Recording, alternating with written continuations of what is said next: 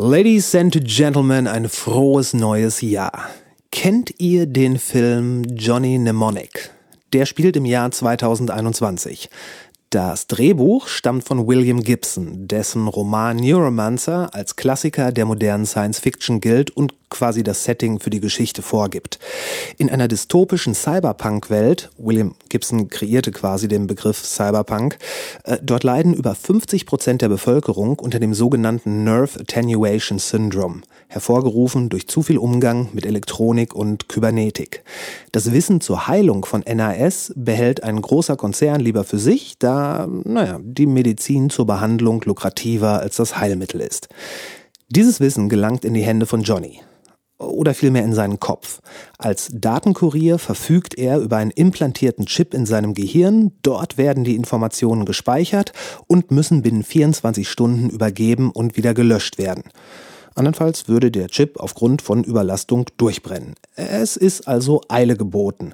Zumal nicht nur der erwähnte Konzern, sondern auch diverse andere zwielichtige Fraktionen mit unterschiedlichen Motiven hinter ihm oder vielmehr seiner Fracht her sind. Nun handelt es sich dabei um einen Film. Allerdings ist das hier und heute nicht weniger absurd kineastisch, wenn man so will. Nachdem man die ersten Tage des noch jungen Jahres verlässlich mit den aktuellen Todeszahlen versorgt wurde, stürmte nach noch nicht mal einer Woche 2021 ein aufgewiegelter Mob das Kapitol in Washington.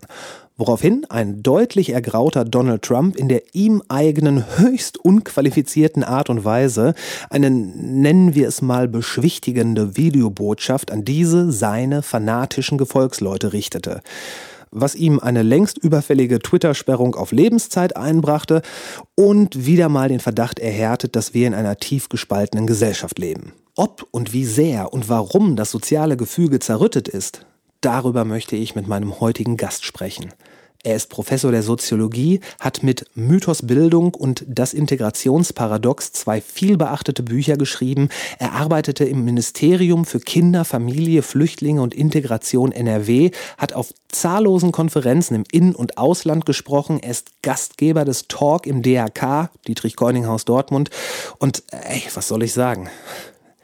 Hier im Podcast hat er wirklich abgeliefert. Ladies and Gentlemen, Professor Aladin Elmar Falani.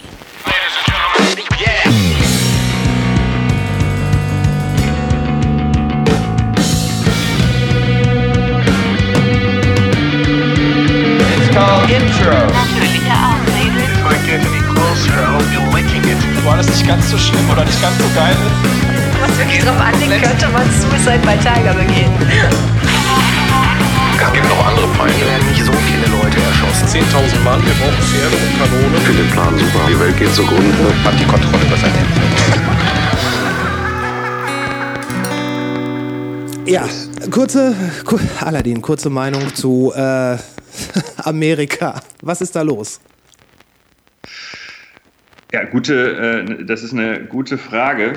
Äh, was ist da los? Es hat sich jetzt irgendwie das, das alles ein bisschen krasser gezeigt, was wir die letzten Jahre schon gesehen haben. Mhm. Dass, ähm, dass wir so ein paar äh, Leute haben, die total abdriften, aber ansonsten ziemlich, ziemlich große, ähm, ähm, ziemlich große Gruppe an Menschen, die Trumpisten sind.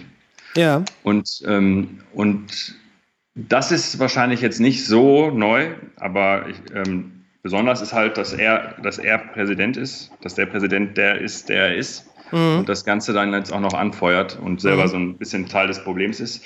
Also ähm, das ist schon erstaunlich, aber äh, um jetzt mal deutlich zu machen, was mich gestern überrascht hat. Ne? Ja, bitte. War, war nicht, dass das so, äh, dass, dass diese Leute da sind, auch nicht, dass das so viele sind, mhm. auch nicht, dass die zum Teil aggressiv waren und zum Teil Hippies, äh, sondern mich hat völlig irritiert, dass die Polizei das zulässt. Dass die US-amerikanische Polizei äh, ähm, allgemein, die Bundespolizei ähm, und, die, ähm, und, die, und, und die, der Sicherheitsdienst äh, vom Kapitol dass die, dass die das so zulassen, das mhm. war ja noch schlechter als vom Reichstag. Also muss man wirklich sagen, das, das, war ja, das war ja nicht nur, dass die Leute verrückter sind als die am Reichstag, ja. sondern äh, die, die Sicherheit, das, das hat mich richtig überrascht. Und äh, wenn man das vergleicht mit, ähm, mit vor einem halben Jahr Black Lives Matter ähm, demonstrieren, das war jetzt nicht direkt am Kapitol, sondern am anderen Ende des, äh, des Parks mhm. äh, am äh, Lincoln Memorial was da für Militär,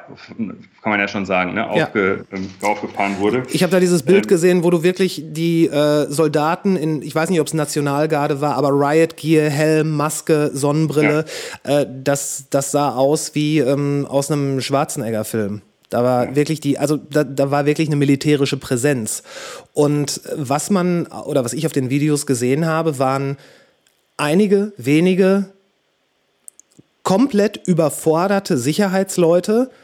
Äh, und dann habe ich sogar noch ein Video gesehen, wo irgendjemand noch ein, ein Selfie mit den Leuten gemacht hat. Also ähm, kann man davon ausgehen, dass die das dann nicht so ernst genommen haben? Dachten die, das wäre ein Gag? Also ich, ich, kann ja nur sagen, was, was, was ich jetzt wahrgenommen habe, was äh, die, was so Amerikaner, auch amerikanische Kolleginnen, ne, also aus der Wissenschaft, äh, so kommentiert haben dazu.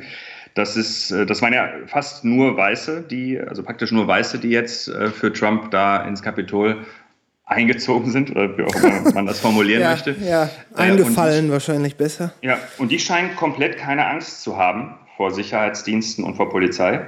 Mhm. Und sie scheinen offenbar auch keine Angst haben zu müssen. Ja. Äh, weil ich, hab, ich hab, fand sehr eindrücklich, dass eine Person die Treppen runter begleitet wurde und zwar sehr nett, äh, ne, so, sozusagen als Ko Kollegial schon fast. Ja, ja, genau. Und wenn man das vergleicht mit äh, der Behandlung von den überwiegend ja nicht weißen oder zum großen Teil nicht weißen Black Lives Matter äh, Demonstranten, ist das schon, äh, ist, das ist echt schon erstaunlich. Dass, dass das so ist, ist jetzt keine Überraschung, aber dass das so offen gezeigt wird, dass es so ähm, transparent irgendwie, also das, das ist ja noch nicht einmal so, dass man da jetzt groß argumentieren muss, sondern jeder, der das im Sommer ein bisschen verfolgt hat und jeder, der das jetzt äh, so ein bisschen nur verfolgt hat, da braucht man nicht mehr viel weiter darüber sprechen. Das ist schon ein bisschen irre. Und es scheint so zu sein, dass, dass vieles davon abhängt, äh, was ein US-Präsident macht und will. Ähm, anders kann man das kaum deuten. Wobei mit Trump natürlich ein absoluter Sonderfall äh, noch im Amt ist. Äh, selbst das, das Video, mit dem er dann versucht hat, die, naja, wenn er das versucht hat, die Gemüter zu beruhigen, selbst da konnte er ja nicht einfach nur sagen, was er eigentlich sagen sollte, sondern selbst da hatte er noch gejammert, dass ihnen ja allen was genommen wurde und dass diese, dieser, dieser Election Fraud ja natürlich schmerzt. Also er hat schon immer dieses gleiche Narrativ benutzt. Ähm, es wirkte nicht wirklich wie, wie der Schäfer, der seiner Herde sagt, so, jetzt ist aber gut. Es, es war so ein bisschen, hey, ich verstehe, was ihr macht und ihr macht auch eigentlich das Richtige, aber ah, komm, das, das irgendwie, wir dürfen das ja nicht. So, äh, ein bisschen trotzig. Äh, glaubst du, dass diese, diese, diese Spaltung, die sich da zum Beispiel da halt auch ganz klar in weiße Bevölkerung, schwarze äh, Bevölkerung zeigt, ist das was, was durch Trump befeuert wurde? Also es hat sich ein bisschen verstärkt, aber das ist also das wesentliche, ähm, die wesentliche Spaltung, die ist viel älter als jetzt die letzten paar Jahre. Äh, durch Trump ist es ein bisschen, äh, hat sich das ein bisschen verstärkt und interessanterweise hat sich ein bisschen auch verschoben. Aber man muss dazu sagen, man darf es nicht vergleichen. Also der, der äh, mit, mit Obama ähm, äh, ist natürlich klar, dass äh, die schwarze Bevölkerung in den USA Obama viel stärker gewählt hat ähm, als klar. jetzt Biden. Aber tatsächlich hat äh, Trump ähm, ganz schön viele im Vergleich zu vorher relativ ähm, einen kleinen oder sagen wir so einen Anstieg an äh, Wahlbeteiligung in den schwarzen Communities. Mhm. Ähm, auf niedrigem Niveau, aber ähm, äh, man, man, sieht, man sieht äh, und übrigens wird das, wird das gedeutet, dass die Unternehmer, also schwarze Unternehmer, mhm. die, ähm, die stellen sozusagen ihr, ihre Unternehmerinteressen, also ihr, ihr Unternehmer-Ich, äh, vor ihrem schwarzen Ich äh, mhm. und ähm, sehen in Trump einen größeren Vorteil für ihre ähm, Interessen durch ihr Unternehmen, also rein ökonomisch. Äh, so wird es gedeutet, äh, aber insgesamt so oder so 90 Prozent, fast 90 Prozent äh, der schwarzen ähm, US-Amerikaner haben nicht Trump gewählt. Deswegen, ähm, das muss man echt mit Vorsicht genießen, dieser, diesen leichten Anstieg. Ähm, ich würde es andersrum sehen. Einmal stand ein schwarzer Kandidat zur Wahl und der wurde dann besonders stark gewählt. So, so ja. müsste man es wahrscheinlich ähm, sehen. Aber äh, die, die Spaltung ist, äh, ist ziemlich deutlich und die hat weniger mit Schwarz oder Weiß zu tun. Auch wenn jetzt natürlich die, ähm, wenn, wenn, also wir müssen ganz deutlich nochmal sagen, ne? Ja. ich habe es abgewartet, bis jetzt die Statistiken richtig ausgewertet wurden. Äh, und man kann jetzt ganz sicher sagen, hätten nur weiße Menschen gewählt, wäre Trump ganz deutlich US-Präsident. Also die mhm. weißen Amerikaner haben in einer sehr großen Mehrheit, also es ist über 60 Prozent in meiner Erinnerung, ähm, haben die äh, Trump gewählt. Mhm. Und alle anderen haben sehr deutlich äh, Biden gewählt. Mhm. Äh, und im Durchschnitt kommt dann eine fast Patt-Situation raus und deswegen wurde es so spannend. Ja. Äh, das muss man erstmal feststellen. Andere, andererseits würden wir unterscheiden, nur Männer hätten gewählt, hätte Trump äh, auch deutlich gewonnen. Mhm. Ähm, und, ähm, und noch also das Extremste passiert, wenn wir sagen würden, ländliche Bevölkerung gegen urbane Bevölkerung. Mhm. Äh, also urban würde auch wieder Trump gewinnen und äh, nee, urban würde Biden gewinnen, würde im Prinzip jeder Demokrat gewinnen. Da könnte man ja. auch ein Besenspiel aufstellen. und, äh, es ähm, gibt Leute, die würden behaupten, das hat man mit Biden getan. Ja, ja, also ja, kann man vielleicht gleich nochmal drüber sprechen. Biden mhm. ist wirklich eine, also eine strange Lösung, aber wahrscheinlich musste sie so strange sein, um gegen Trump äh, anzukommen. Hm. Keine Ahnung. Aber ähm, äh, also Stadt-Land äh, spielt da noch eine große Rolle und ein bisschen, aber der Effekt ist gar nicht so stark, äh, Bildung. Und, und der Effekt von Einkommen ist auch nicht so stark. Also diese, diese Idee, äh, Trump würde nur gewählt werden von den ökonomisch Abgehängten, kommt nicht hin. Das, und das, jetzt wird spannend. Trump-Wähler sind so wie AfD-Wähler. Die ja. sind, nämlich, äh, sind nämlich echt und darüber habe ich ein ganzes Buch geschrieben, das zumindest auf Deutschland bezogen ähm, ganz gut passt und auf die Spaltung in den USA jetzt unabhängig von diesen Auswüchsen von Trump, äh, dass, dass, äh, dass, dass schon die, Popul die Wähler von Populisten äh, und die Anhänger und Sympathisanten von Populisten ähm, fühlen sich in die Ecke gedrängt oder sind in die Ecke gedrängt. Aber das kann, das ist für einen Teil ökonomisch. Also mhm. die fühlen sich von Arbeitslosigkeit bedroht oder sind arbeitslos ja, und so weiter. Klar. Und interessanter finde ich den anderen Teil, der fühlt sich kulturell an den Rand gedrängt. Mhm. Also den stört es, dass äh, junge Frauen gefragt werden und nicht mehr sie. Und jetzt unterstellen wir mal, nehmen wir mal das Bild alte weiße Männer. Ja. In den USA passt das echt ganz, ganz gut ja. auch.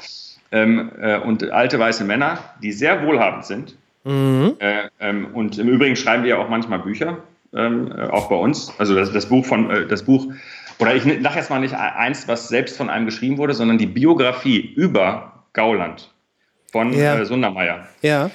Ist wirklich lesenswert, weil da erfährt man, das wusste ich selber auch nicht, äh, dass, ähm, dass äh, Gaul, ähm, ähm, doch Gauland, dass der ähm, von Willy Brandt äh, sozusagen in die Politik geholt wurde, Pressesprecher wurde oder in, Presse, okay. in der Presseabstelle ja. da reingekommen ist. Aha. Und der Untertitel äh, sagt ja viel des Buchs. Das heißt Gauland und dann irgendwie die Rache des alten Mannes oder sowas, ne? ja. Äh, dass, dass der sozusagen eine große Enttäuschung erlebt hat, äh, dass er so ein, so ein Verlust, ein, ein Bedeutungsverlust, ein Moment, ein Bedeutungsverlust und mhm. ein Verlust der Deutungshoheit ja. empfunden ja, hat. Das Portemonnaie wächst und wächst, das Konto wächst und wächst, darum geht es gar nicht aber er fühlt sich nicht mehr so bedeutsam, er wird nicht mehr gefragt und er ist nicht mehr tonangebend. Er und sein Milieu, seine Vorstellung vom richtigen Leben, von dem, was deutsch ist, von dem, äh, was die richtige Männlichkeit ist, von dem, und jetzt können wir alles durchgehen, was so in unserer Gesellschaft gerade wichtig ist. Alles, was für ihn wichtig ist, verliert an Bedeutung mhm. und äh, alles, was, ähm, was für ihn unwichtig ist, gewinnt an Bedeutung. Und das führt dazu, dass, um, um den Untertitel zu zitieren, dass dann so eine Art Rache entstehen kann äh, oder wie man es im englischsprachigen Raum sagt, dass dann äh, Angry White Man zurückschlägt.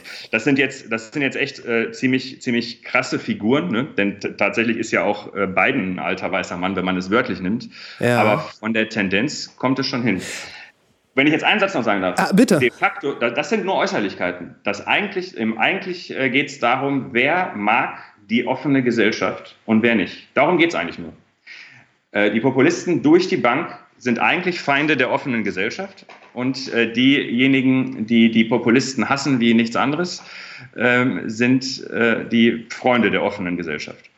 Und ähm, die Frage, äh, das ist das Entscheidende, und es ist halt nur interessant, dass äh, wer in einer Großstadt aufwächst, äh, wer eine Frau ist, wer ähm, ähm, Also wer nicht ein alter weißer Mann aus den ländlichen Gebieten ist, tendiert ein bisschen eher dazu, ähm, ähm, eine offene Gesellschaft willkommen zu heißen. So ist es. Und, und, und äh, je jünger dann die Leute, desto stärker wollen die sogar eine noch offenere, als wir jetzt schon haben. Und das ist das, was ich als Spaltung bezeichnen würde. Äh, ja. Ich würde würd sogar drei Teile nennen. Okay. Äh, die zwei Extreme sind bekannt. Äh, die einen, die finden, die, die Gesellschaft ist viel zu offen, ein viel zu großes Durcheinander. Ja. Und die anderen, die finden, das ist schon so viel zu chaotisch. Die wollen wieder zurück in die guten alten Zeiten. Ja, die wollen wieder Mauern bauen.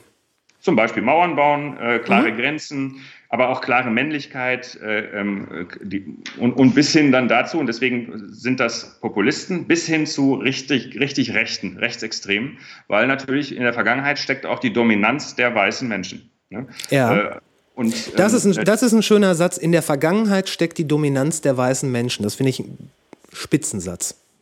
Man muss dazu sagen, die, man, die, die, verliert sich gerade. Aber die verliert sich auch deshalb gerade, weil viele weiße Menschen das immer kritischer sehen. Ja, aber die verliert sich ja auch so langsam. Es gab, äh, ein Comedian hat mal gesagt, wenn es, eine, wenn es eine Zeitmaschine gäbe, es wäre ihm egal, wann er in die Vergangenheit reist, solange er als weißer Mann dort auftaucht. Alles, mhm. äh, alles andere wär, würde er dann schon regeln.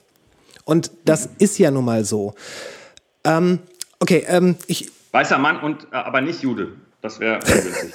Das ist ja, ja übrigens interessant, das stimmt, dass, dass, das dass, man, dass man dann innerhalb der, der Weißen äh, ähm, in Anführungsstrichen dann doch nochmal eine Hierarchie brauchte und dann die Juden immer herhalten mussten, und zwar in ganz Europa. Ähm. Das ist was, was ich bis, bis heute nicht äh, verstanden habe, warum, äh, warum die Leute so oder warum es schon fast ein historisches Thema ist, auf, äh, auf den Juden rumzuhacken.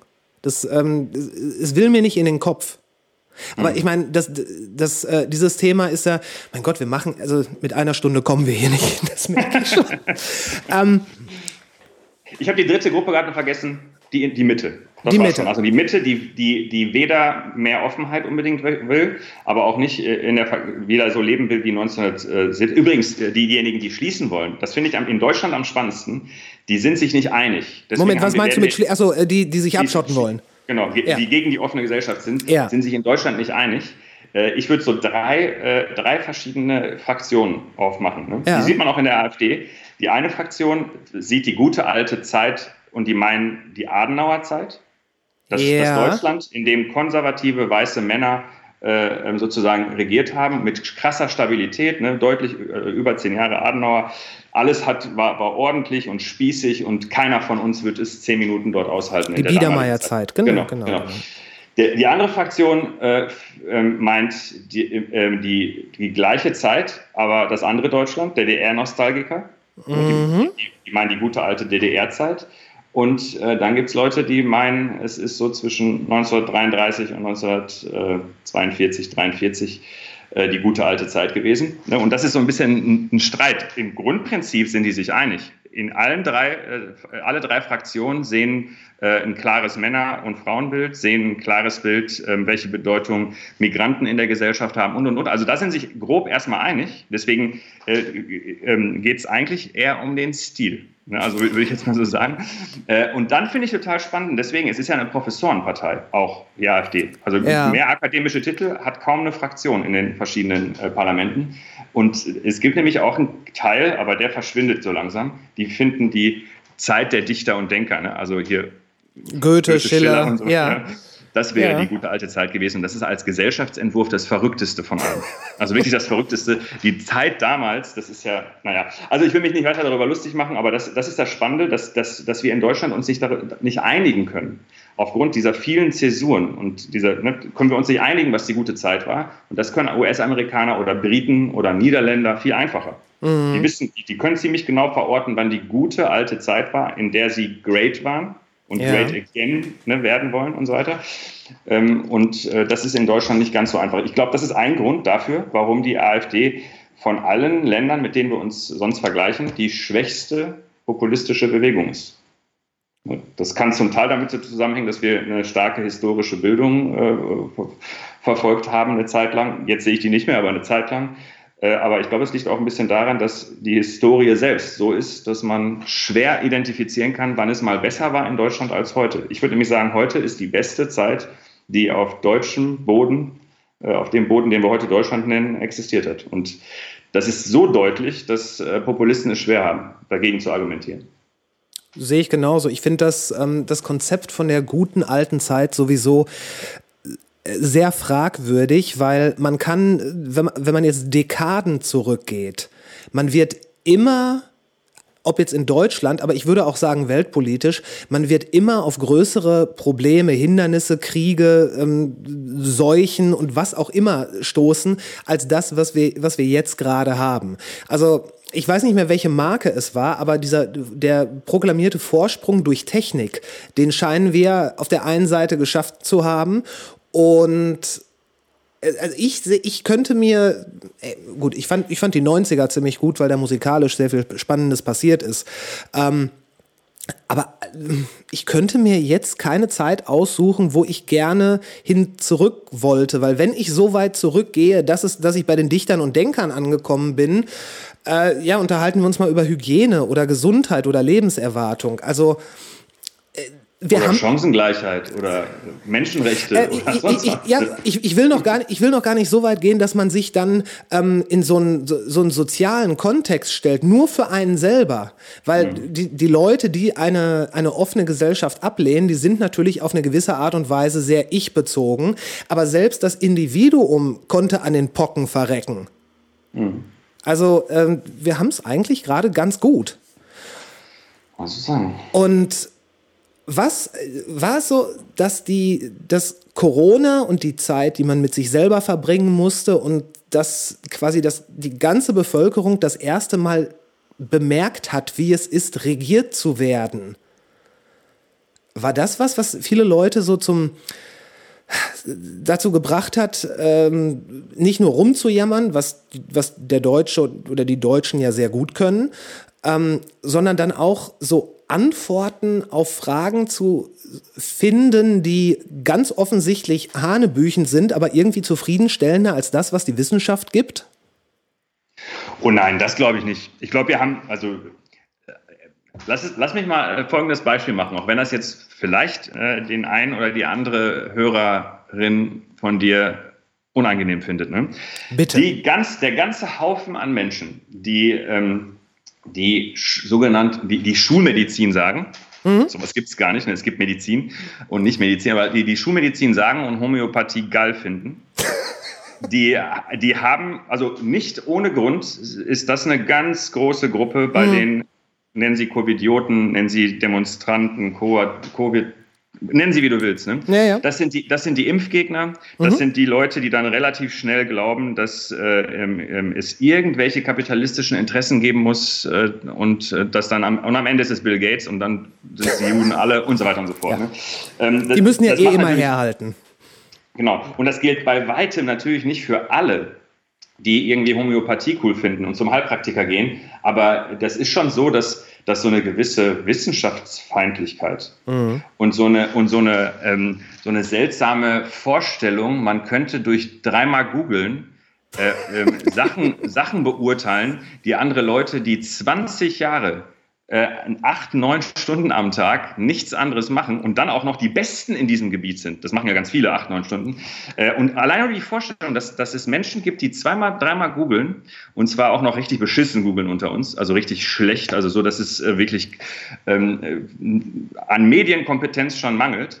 Äh, und das Urteilskompetenz. Ne? Und, und dass die meinen, dass die etwas besser beurteilen können als irgendwelche Fachleute, ist verrückt. Erstens. Und zweitens ist dann auch verrückt, dass dann das Argument kommt, dass die Dinge so komplex, also wenn die Dinge so komplex sind, dass die, die absoluten Fachleute sich nicht sicher sind, dass, ja dass, dass dann erstens gesagt wird, der guckt, die wissen es nicht, die, und, oder ne, die, die sind eh alle, die drehen die Statistiken eh alle so, wie sie es gerade brauchen. Ja. Und dann glaubt man irgendeinem Honk, der auf YouTube äh, irgendwas gerade erzählt. Das finde ich wirklich krass. Ich finde, ich war auch äh, im, im Übrigen, das ist, das ist so weit verbreitet, bevor Corona kam habe ich schon in komischen WhatsApp-Gruppen, aus denen ich allen ausgestiegen bin, äh, ähm, äh, Nachrichten bekommen, wo, wo ich dann ab und an den Leuten geschrieben habe, ey, du schickst das, wir sind befreundet, aber du schickst das gerade einem Lehrstuhlinhaber, der sich darin auskennt. Und du schickst ihm gerade ein Video, von einem 29-Jährigen, Mhm. der, wenn überhaupt, äh, einen Schulabschluss hat und sein Leben lang sich damit nicht beschäftigt hat. Und das meinst du jetzt ernst? Und die meinten das ernst. Die meinten das ernst und das sind Mhm. vernünftige Leute, das sind äh, Freunde von mir, das sind, äh, das sind vernünftige Menschen. Ja. Aber ähm, es gibt so ein bisschen die Vorstellung, äh, und, und das finde ich echt schade, und die gibt es nicht nur in Deutschland, die gibt es überall. Also Mhm. überall, wo ich bisher war, äh, ich bin ja auf Kon Kongressen äh, ähm, praktisch auf jedem Kontinent gewesen, das hat sich wirklich überall irgendwie festgesetzt, dass man besonders clever ist, wenn man kritisch ist. Ja, ja, danke, verrückt. danke schön. Sehr verrückt. Ja. Sehr verrückt. Denn clever ist man, wenn man weiß, wann man kritisch sein muss und wann, äh, wann, wann, wann es keinen Sinn macht, kritisch zu sein. Äh, d- das könnte clever sein, aber immer kritisch sein. Ne? Also Ich immer, wenn etwas einem nicht gefällt, zu Ja, ja, ja, unterstellen, ja. deine Interessen.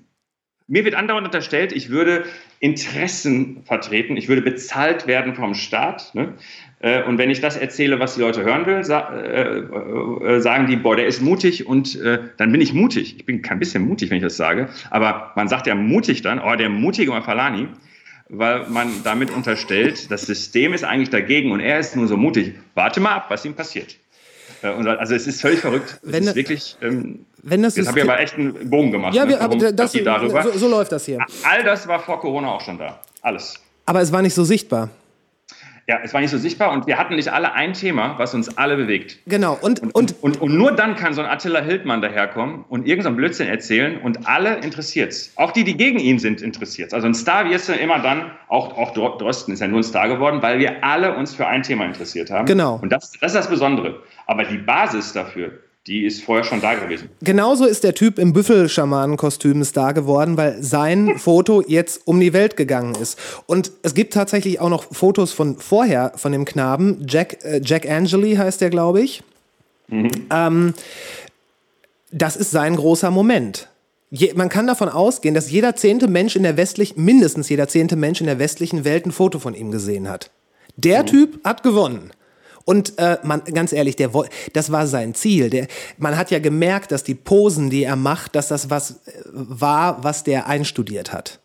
Also da bin ich mir hundertprozentig sicher. Aber bevor wir das fast jetzt wieder aufmachen, du hast, du hast quasi, ähm, quasi intuitiv schon zwei, drei Sachen, die ich mir hier aufgeschrieben habe, vorweggenommen und ähm, was ich super finde, weil gerade diese Kritik an der wissenschaftlichen Arbeit, die ja, weil wir jetzt alle beobachten, wie Wissenschaft arbeitet. Es ist für uns alle Interesse zu sehen, was die Wissenschaft zum Verlauf äh, der Pandemie zu sagen hat, wie das mit den Impfmitteln vorau äh, weitergeht und so weiter. Ähm, das, da haben wir alle ein Auge drauf, weil es uns alle betrifft. Und das ist, wie ich glaube, das erste Mal in der Geschichte der Informationsgesellschaft, dass alle Leute ein Auge auf die Wissenschaftler haben. Dann kommt das, was du gesagt hast. Die Ergebnisse, die passen mir nicht. Mir, dem kleinen Mann, der Google benutzen kann. Äh, oder es geht mir nicht schnell genug oder die Antworten sind mir zu komplex. Ähm, und dann kommt das Ganze ja in dieses, äh, das, fällt dann zusammen in diesem System. Ähm, Neil deGrasse Tyson hat das mal gesagt, dass es die drei, dass es drei Wahrheiten gibt. Dass es die subjektive Wahrheit gibt, das ist zum Beispiel ein, ähm, ein Glaube. Wenn, wenn, du an, wenn du religiös bist, äh, ist das deine Wahrheit und sie ist für dich relevant. Du, ich kann die nicht wirklich hinter, ich kann sie hinterfragen, aber du kannst sie mir nicht beweisen, weil das eine Herzensangelegenheit ist. Dann gibt es die politische Wahrheit, das ist das, was wir in, in den Staaten in Aktion sehen. Wenn irgendetwas so oft wiederholt wird, dass es vertraut wirkt, wird es für viele Menschen zur Wahrheit. Und dann gibt es die objektive Wahrheit und das ist ja das, worauf die Wissenschaft aus ist, nämlich dass etwas, das wahr ist, ganz egal, was man dagegen sagen will. Und natürlich kommt man, denkt man sich, ey, ich, ich, ich habe es rausgefunden, was ja auch, worauf man ja auch jede Verschwörungstheorie hinunter, äh, runterbrechen kann. Ich habe es rausgefunden, ich bin nämlich hier der Clevere. Ich bin der Mann mit den Hörnern im Senat. Äh, ich weiß mehr als die anderen und erst recht mehr als die Wissenschaftler und alles andere wird dem untergeordnet und meinen Theorien ähm, spielt dann meinen Theorien in die Hände. So wie wenn du etwas sagst, was äh, was mir gefällt, dann sage ich, oh, der ist aber mutig. Wenn du aber was sagst, was mir nicht gefällt, ja, der ist doch vom Staat gekauft. Und überhaupt, warum, warum alle, warum sind gerade alle so auf dem äh, der Staat ist scheiße Trip? Weltweit. Alle finden, äh, alle finden den Staat voll schlimm. Aber das Geld vom Staat haben sie alle genommen. Mhm. Äh, aber hier sprichst du jetzt auch wieder was an, was wir vorher auch schon hatten. Äh, ich würde sogar sagen, äh, in der Krise äh, ist die Zustimmung zum Staat und zu den, zu den Regierungen, zu den meisten Regierungen sogar gewachsen auch zu den Entscheidungen, die getroffen mhm. wurden. Ist ja, ist ja schon ein bisschen irre, dass in einer liberalen Demokratie einfach entschieden wird, ihr dürft das und das und das nicht. Es gab Berufsverbote, äh, so ein halbes Dutzend äh, Grundrechte, ähm, wirklich Parag äh, ähm, Artikel, äh, ähm, grundlegende Artikel im Grundgesetz sind außer Kraft gesetzt. Mhm. Ähm, und das mal eben auf die Schnelle für, für mehrere Monate und praktisch für alle Menschen. Äh, ja. und, und die Zustimmung war zwischenzeitlich bei 80, 90 Prozent. Mhm. Also es war, waren immer schon 10, also 10 Prozent hatte man schon immer, die, da, die dagegen waren und die auch ähm, nett. Und das sind wahrscheinlich diejenigen, die so die Treiber sind von diesen Demonstrationen und von dieser Gegenbewegung. Und da ist es auch vernünftig sogar, dass aus den Pi mal Daumen 10 Prozent dann im Laufe der Zeit 30 Prozent oder 40 Prozent wurden. Aber bis jetzt es gibt es noch eine Mehrheit. Ähm, und zwar, glaube ich, sogar noch eine ziemlich deutliche. Ja, würde ich auch, äh, sehe ich auch so. Aber, und, eine, aber ähm, eine leise, eine leise Mehrheit, während ja. einige wenige natürlich enorm Krawall machen. So ist es. Und das ist, das ist der entscheidende Punkt. Und jetzt kommst du nämlich zu dem, zu dem, äh, zu, zu dem Faktor, ähm, für den man Wissenschaft braucht. Jetzt kommen wir mal zu dem Punkt, für den man wirklich Wissenschaft braucht, jetzt Sozialwissenschaft. Ja, hau raus, deswegen bist du hier. Genau, weil ähm, es deutet alles darauf hin, dass, ähm, dass es nur um Lautstärke geht. Nur Lautstärke. Also egal, was wir nehmen, nehmen wir, ähm, nehmen wir äh, krasse ähm, religiöse Fundamentalisten. Mhm. Deutet nichts darauf hin, dass das wirklich zunimmt, sondern die werden lauter, aggressiver, offensiver. Nehmen wir Rassisten, Rassismus, überhaupt rassistische Denkmuster in unserer Bevölkerung. Ja. Äh, das nimmt nicht zu. Das wird nur offensiver, aggressiver und so weiter. Ne? Und sichtbarer. Äh, und dadurch sichtbarer, genau. Ja. Dadurch sichtbarer. Und die Frage ist halt, äh, und das muss man, äh, muss man thematisieren, warum werden die lauter, offensiver, aggressiver und dadurch sichtbarer. Ähm, natürlich, weil, ähm, ähm, so die These hätte ich auch, weil die Mitte, ne, die ich gerade nur einmal ganz kurz genannt habe, zwischen, ne, wir wollen ja, weitere Öffnungen ja, ja. und wir wollen schließen, gibt es eine Mitte. Und die Mitte ist verunsichert zum Teil äh, und zum Teil auch einfach zufrieden. Also auch die Mitte hat so, eine, hat so, hat so ihre verschiedenen Motivlagen, warum sie still sind, ne, mhm. sage ich jetzt mal. Ähm, aber äh, erstmal ist, finde ich, ganz wichtig festzustellen, dass nichts darauf hindeutet, dass, ähm, dass die Gesellschaft insgesamt in irgendeine Richtung geht. Also ich würde sagen, wir haben keinen Rechtsruck. Wir haben keinen Rechtsruck, wenn wir die Bevölkerung meinen. Ja. Wir haben einen Rechtsruck, wenn es darum geht, wie wir öffentlich reden. Und das liegt daran, dass die, dass die radikalen Gruppen und Denkenden äh, immer lauter werden. Und dann berichten Journalisten darüber immer mehr und ne, dann, äh, dann, dann wird das immer stärker Thema und auf einmal kriegt man mit, dass in jeder Talkshow es immer nur noch darum geht, eine ganze Weile und, und, und. Und dass deren Themen dann eine Rolle spielen, weil die so laut sind und so weiter mhm. und so fort. Mhm. Und alle glauben, es gebe einen Rechtsruck, aber de facto sehen wir, wenn wir ähm, die, die Langzeituntersuchung uns anschauen, hatten wir mehr rassistische und menschenfeindliche Tendenzen vor 20 Jahren in der Bevölkerung als jetzt. Ja. Du, du, du, du, liest die Zeitung, wo dann wieder diese neue äh, ähm, äh, Episode ne, dieser Langzeitstudie kommt und dann sagen die 2% gestiegen oder 7% gestiegen. Äh, in den Medien wird dann häufig verheimlicht, dass, äh, klar, kurzzeitig gab es einen kleinen Anstieg. Ne, der ist manchmal nicht einmal signifikant. Ja. Äh, aber wenn man das im Langzeit, also wenn man guckt, wie, wie ist es denn heute im Vergleich zu 2002 zum Beispiel, ne, ja. zeigen alle Studien, ist es eher zurückgegangen. Ja.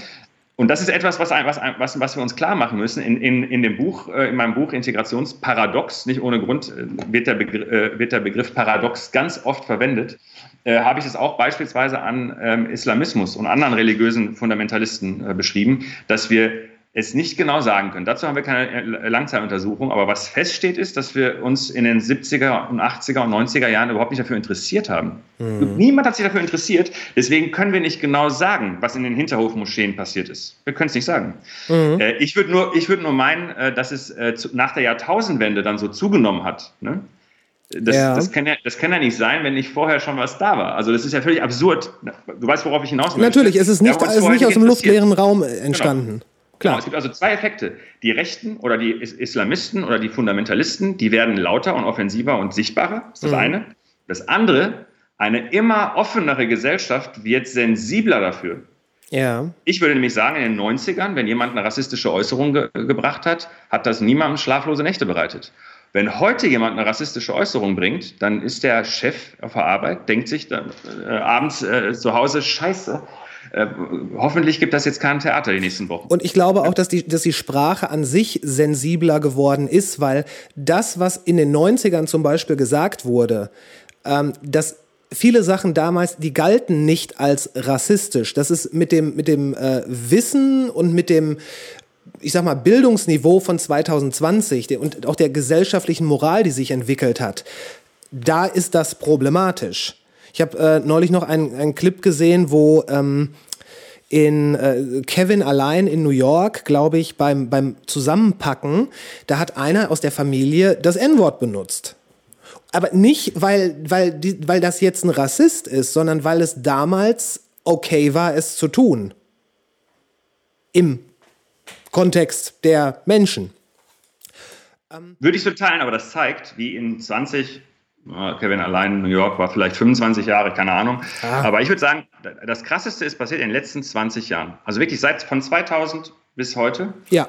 ähm, ist, ist, es, ist es in einer Geschwindigkeit, gerade in Deutschland, wir sind ja, wir sind ja wirklich stumpf und Ignoranz äh, pur gewesen äh, bis zur Jahrtausendwende, was diese Themen angeht. Ja. Also ernsthaft, selbst die rot-grüne Regierung, die sich sehr progressiv gegeben hat, guck dir mal äh, Tagesschau vor 20 Jahren an. Ich gucke mir das mittlerweile immer an, weil ich ein ganz anderes Bild, ich selbst ein ganz anderes Bild hatte von dieser rot-grünen Regierung, die jetzt ab 98 regiert hat. Äh, weil für mich waren das voll die linken, liberalen, coolen Leute. So Aus kurz, kurz Sicht- nach Punks quasi. Genau, aber aus heutiger Sicht, guckst dir heute an, boah, so macho-mäßig und so wenig weiblich, so weiß, so eine, also eine Sprache, die wirklich heute in der CDU so kaum noch drin ist.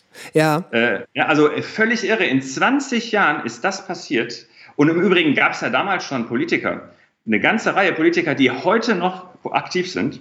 Und selbst die, also der einzelne Mensch, ist in dem Zeitraum gewachsen und hat sich geändert. Also ich will jetzt keine Namen nennen, aber es gibt schon den einen oder anderen Politiker, der damals schon in einer relativ wichtigen Position war und heute noch aktiv ist und heute ganz anders redet, ein ganz anderes Auftreten hat, viel weniger. Ne? Also äh, worauf will ich hinaus? In 20 Jahren ist irre viel passiert. Und das hat dann zur Folge, dass, äh, dass, dass wenn wir vergleichen, wie wir gesprochen haben, wie wir geredet haben, wie Ja. wir einander, uns einander, miteinander äh, verhalten haben, äh, wie wir ähm, ganz viel, wie wir Dinge aufgeteilt haben. Ähm, welche Bedeutung zum Beispiel eine Behinderung hatte. Jemand, der, der, der einen nicht vollständig, aus, aus damaliger Sicht nicht vollständigen Körper hatte, ähm, das, also wie, wie damit umgegangen wurde, rein kognitiv, wie wir damit gemeinsam, also wie subjektive Wirklichkeiten, wie du es gerade schön gesagt hast, Ja. und auch im, im sozialen Miteinander, wie wir dann damit umgegangen sind und wie das heute wäre, es ist unvergleichlich. Und das Problem ist, jetzt, jetzt komme ich, jetzt komme ich gerade zu dem Punkt.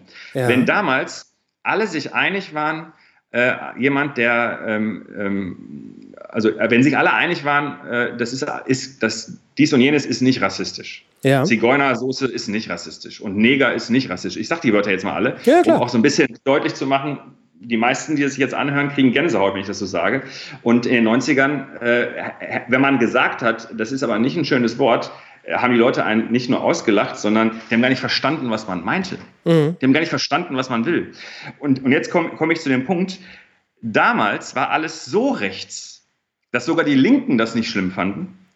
Und wenn alle das nicht schlimm finden, ist es voll gemütlich. Gemü ja, Wenn jetzt die passt. Hälfte es schlimm findet Ja. und die andere Hälfte äh, die Wörter weiter benutzen möchte, Ja. streiten, wir, wir die, streiten wir uns wie die Geisteskranken. Ja, Das heißt, richtig. der Streit und das Gefühl, hier läuft was nicht richtig, steigert sich, weil wir sensibilisierter sind für Diskriminierung. Deshalb, also weil wir weniger diskriminieren, steigert sich äh, die schlechte Laune und der Streit. Und das gibt- ist ein unmittelbarer Zusammenhang, wieder paradox, ne? äh, damit ja. rechnet man nicht, aber das ist total klar, das ist mindestens eine lange Zwischenphase. Ich befürchte, das geht gar nicht weg, befürchte ich wirklich.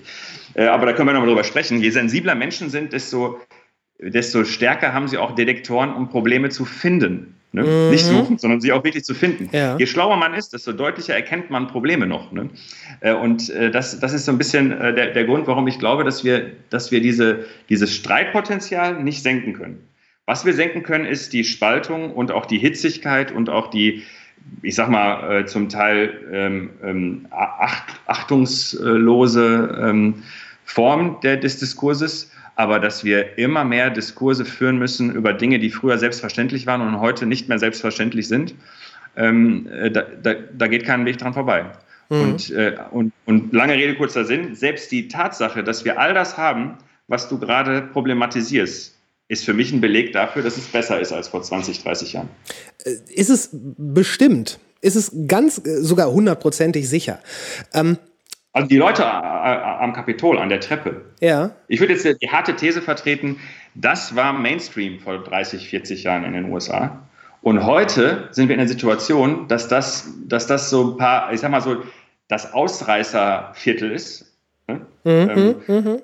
Trump hat nochmal noch mal fast ein Viertel, die still zustimmen, aber nochmal ein Viertel, das aggressiv zustimmt ja. ähm, oder offensiv zustimmt. Und dieses Viertel merkt, dass es früher mal eine Mehrheit darstellte und immer, immer stärker an Bedeutung verliert. Und je stärker sie an Bedeutung verlieren, desto aggressiver werden sie. Typisches Verhalten. Ne? Also kann man auch ja, in ja, Sozialwissenschaften erkennen.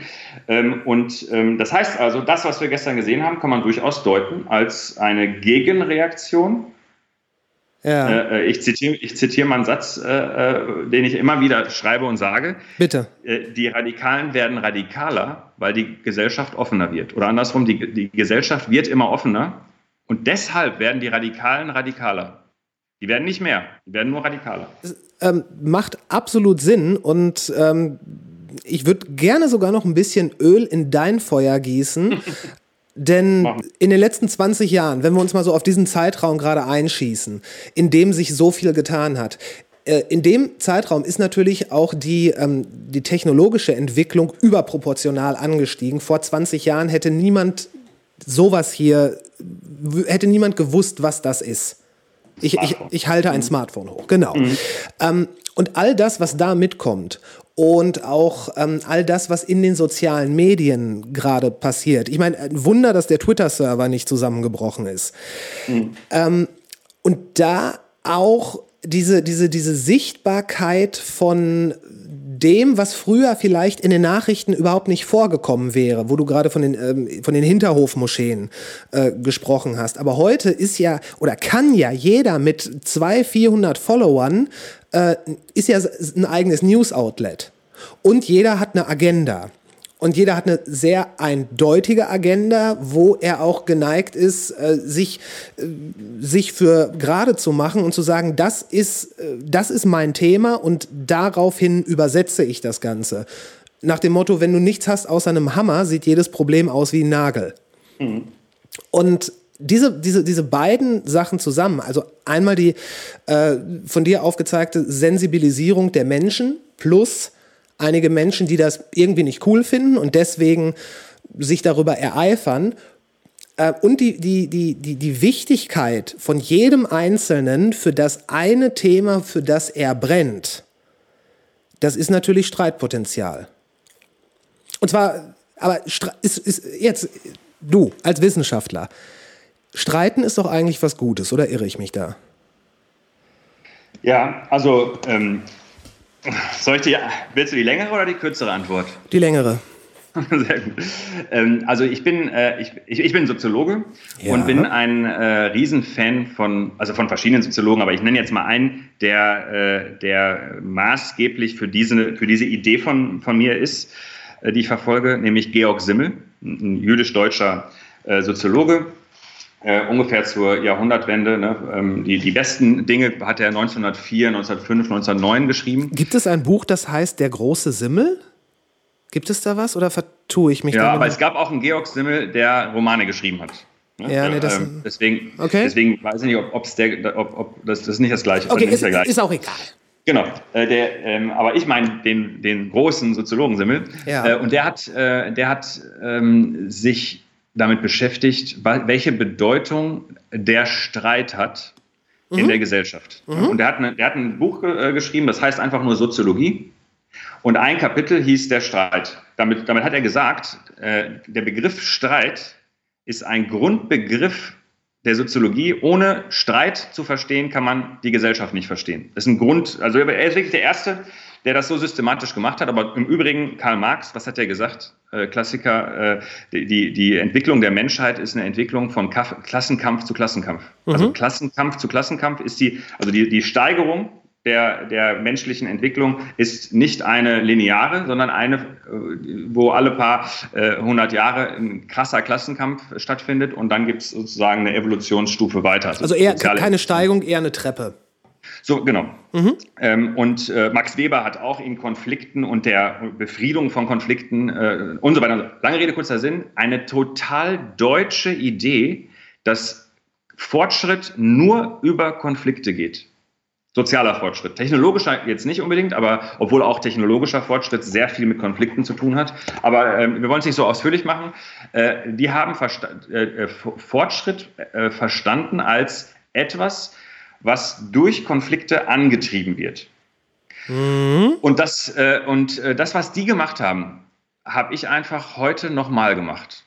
Ne, die haben damals die, die Gesellschaft, ja, die haben, die haben, die haben äh, alle, die ich gerade genannt habe, haben ja ähm, entweder vor dem Ersten Weltkrieg oder äh, nach dem Ersten Weltkrieg ihre zentralen Schriften äh, ähm, publiziert. Und die konnten also noch nicht Migrationsgesellschaft, noch nicht eine offene Gesellschaft äh, analysieren. Aber mit dieser Idee habe ich das heute analysiert. Das ist eigentlich, ich habe gar keine eigene Theorie entwickelt, sondern die alten systematisch und orthodox angewandt auf das heute. Ja. Und das Spannende ist jetzt, dass das alle voll irritiert hat. Und das verstehe ich auch. Das habe ich sogar angekündigt in dem, in dem äh, einen Buch, was ich geschrieben habe. Das Inter Denn, Integrationsparadox. Das Integrationsparadox, weil ja. ähm, ähm, wir haben die Situation, übrigens eine Idee vom amerikanisch, deutsch-amerikanischen Soziologen ähm, Louis Koser, äh, ja. der, ähm, der deutlich gemacht hat, dass bis zum Zweiten Weltkrieg die deutsche Sozialwissenschaft in Konflikten was Wunderbares gesehen hat. Ne? Treibstoff für Fortschritt. Ja. Und nach dem Zweiten Weltkrieg in Konflikten den Treibstoff für Bomben gesehen hat. Und ja, deswegen, nach dem Zweiten Weltkrieg wollte niemand mehr hören, dass, äh, dass Konflikte was Gutes sind. Und deswegen wurde die Soziologie eine Ordnungswissenschaft. Die hat sozusagen die Ordnung analysiert und überall, wo etwas nicht Ordnung war, war es ein Problem wohingegen vor dem Zweiten Weltkrieg war jede Unordnung Potenzial. Und das, was ich mache, ist beides zu sehen. Natürlich weiß ich, dass Konflikte zu schlimmen Kriegen geführt haben, aber die geile Idee, äh, die schon die Klassiker hatten, war, also ein Klassiker meine ich wirklich vor über 100 Jahren, zum Teil vor über 150 Jahren, äh, wurde deutlich, dass der gleiche Konflikt zu Menschenrechten und Demokratie führen kann oder zu Krieg und Bürgerkrieg und, äh, und Folter und so weiter und so fort der gleiche Konflikt. Also es kommt nicht auf den Konflikt an. Der Konflikt selber sagt uns noch nicht, eskaliert es zu Krieg oder wird das geiler Fortschritt, sondern die Art und Weise, wie wir auf den Konflikt reagieren. Also die Konfliktaustragung, der Umgang mit Konflikten. Darum geht es. Die Konflikte selber, und das, jetzt würde ich nämlich beides kombinieren. Der Konflikt ist Energie. Mit Energie, daraus kannst du eine Bombe machen oder nach Neuseeland fliegen und einen geilen Urlaub machen. Beides braucht ungefähr äh, beides braucht sehr viel Energie. Das ne? ist richtig, ja. Ja, und die Frage ist jetzt, wie gehst du mit der Energie um? Ne? Und jeder Ingenieur wird dir sagen, das ist ganz schön wichtig, wie ich die mit der, mit der Energie umgehe, weil wenn ich ja. bestimmte Dinge nicht tue, explodiert es unkontrolliert. Ja. Und wenn ich es planvoll explodieren lasse, komme ja. ich zum Mond. Das ist nämlich die gleiche Explosion.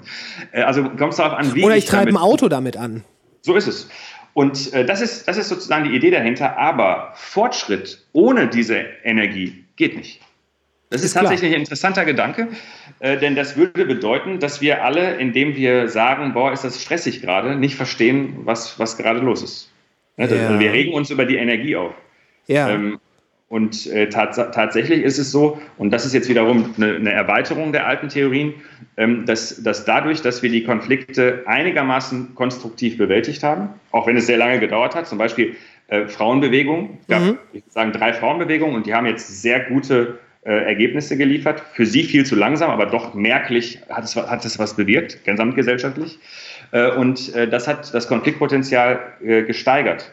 Das heißt, äh, die Konflikte wurden gelöst und dadurch sind wir eine Stufe höher, sage ich jetzt mal, in, mhm. in dem, äh, ähm, mit der liberalen Gesellschaft. Aber dadurch sind wir auch auf einem höheren Niveau an, an, an Stress oder an Dynamik. Nenn es positiv.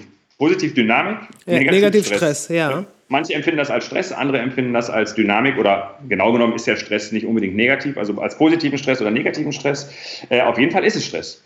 Äh, also auf jeden Fall ist es so, dass, äh, dass, dass eine gewisse Ruhe und man könnte auch ein bisschen provokant sagen, eine gewisse Provinzialität geht verloren, je liberaler man wird und je offener Man könnte man auch sagen Gemütlichkeit. Das klingt, äh, das kann beides sein. So ist es aber, ich, ich sag mal so, Hipster in Neukölln, die einen Cappuccino trinken, das wirkt auch relativ gemütlich und das ist aber so ein Sinnbild für, für Ja, stimmt. Offenheit. Ne?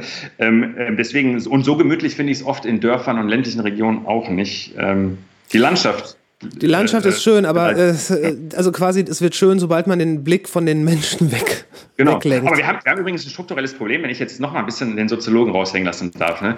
du bist Ähm, Soziologe. Ähm, äh, genau, das wusstest du ja, bevor du mich eingeladen hast. Richtig. Äh, ähm, die die, die, die, die äh, Stadtsoziologie oder Stadt- und Regionalsoziologie hat ähm, so ein äh, total, äh, ich sag mal, ein geniales Konzept. Äh, ich mache es jetzt mal so vereinfachend.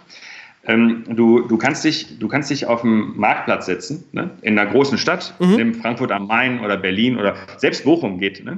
Du bist in Bochum, äh, Bochumer, ja? Ja, ja. Äh, ähm, oder Dortmund. Da gehst auf den Marktplatz, setzt dich dahin mit einem Klappstuhl und guckst, beobachtest. Mhm. Das gleiche machst du in einem Dorf. Ein wirklich kleines Dorf. Mhm. Und was ist der Unterschied? Das kann ich dir ziemlich genau sagen. Sag mal. Äh, ich habe nämlich mal eine Zeit lang in einem sehr, sehr kleinen Dorf gelebt. Äh, so ein kleines Dorf, dass es nicht mal einen Marktplatz gegeben hat. Ähm, Im kleinen Dorf wirst du sofort bemerkt und im Zweifelsfall sogar angesprochen und in der Stadt wirst du eher übersehen. Sehr gut, wunderbar. Ich, würde es ich würd's, äh, nur ein bisschen, bisschen äh, deutlicher äh, unterscheiden, was du aber genauso gemeint hast. In, äh, in dem Dorf fällt der Unbekannte auf und, und in der Stadt fällt der Bekannte auf. Du wunderst dich, wenn du, wenn du den Bekannten triffst, siehst im, im, in der Stadt und im Dorf wunderst du dich, wenn da jemand ist, den du noch nie gesehen hast. Ja. Ja? Und das ist ein, strukturelles, ein struktureller Unterschied, der dazu führt, dass man, wenn das so sein muss, das ist jetzt erstmal offen, ob das so sein muss, aber wenn das so sein muss, wenn also Menschen, die gerne im Dorf leben, das Dorf mögen, und das Dorf besteht jetzt daraus, dass dort keine Fremdheit äh, stattfindet, keine Unbekanntheit, keine Fremdheit, dann heißt das, dass Dörfer immer eher gegen die offene Gesellschaft sein. Also Menschen, die die Dörfer lieben, immer eher dagegen sind, wohingegen diejenigen, die es gerne so groß hätten, dass sie, ähm, dass sie genau wissen, wenn sie jemanden flüchtig kennenlernen und ihn nicht nach der Handynummer fragen, Werden sie ihn nie wiedersehen. Genau. Wer das mag, der liebt Offenheit, der liebt Risiko, der liebt Durcheinander, der liebt Chaos, der liebt, dann, liebt es dann in New York City zu leben äh, oder in Berlin oder was weiß ich wo. Ähm, und dann gibt es natürlich so Zwischenstufen. In Berlin gibt es dann so ne, äh, bestimmte Stadtteile, die dann doch irgendwie wie Dörfer oder kleinere Städte sind. Denn, denn das, das ist es.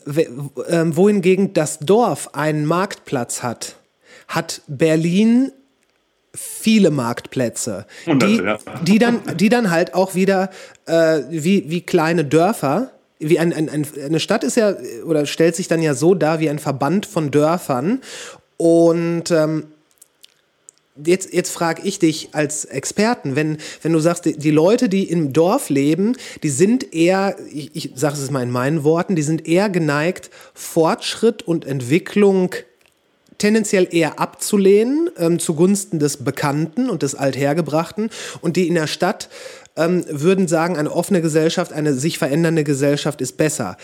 Gleichzeitig würde aber auch jeder Städter lamentieren, wenn sich in seinem Kiez ähm, irgendwas tut. Wenn zum Beispiel die Mieten steigen oder wenn da irgendeine Veränderung ist. Oder wenn die Kneipe, die er an der Ecke gesehen hat, an der er immer vorbeigegangen ist, wo er aber nie reingegangen ist, wenn da was Neues kommt, findet er es trotzdem scheiße.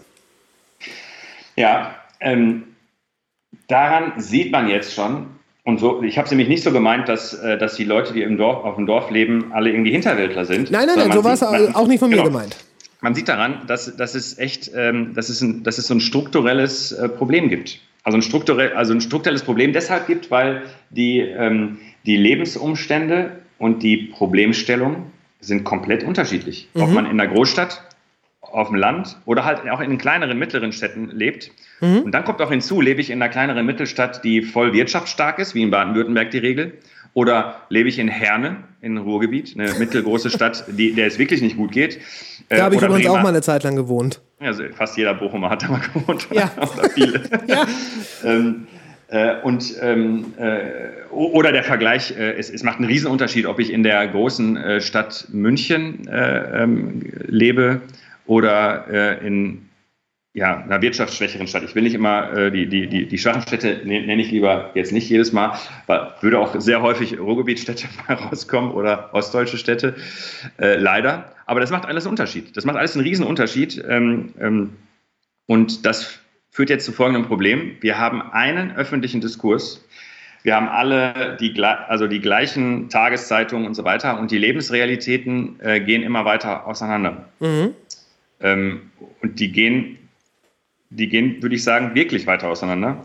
Ähm, und das führt dazu, dass wir ein Problem haben. Wir führen eine Diskussion und ein Teil ähm, äh, der Bevölkerung hat das Gefühl, dass, dass die Diskussion völlig an ihnen vorbeigeht. Und am meisten verstehe ich es, wenn ich äh, sehe, äh, wenn, wenn Menschen in Ostdeutschland äh, schon seit 10, 15 Jahren sich denken, alles, was in den deutschen Nachrichten verhandelt wird, hat nichts mit uns zu tun. Wenn zum Beispiel darüber gesprochen wird, dass wir ein Einwanderungsland sind, dann hat jemand, der in Cottbus lebte, sich umgeschaut und gesagt, nein, wovon reden die? Wir sind, mhm. ne, es gibt hier keine Einwanderung. Wenn die gesagt haben, äh, alles Mögliche, was, die, was, da, was da eine Rolle gespielt hat in den, in den verschiedenen Dekaden, seit, seit der Wiedervereinigung dachten die sich immer, wovon reden die? Ne? Also warum? Wir finden nicht statt.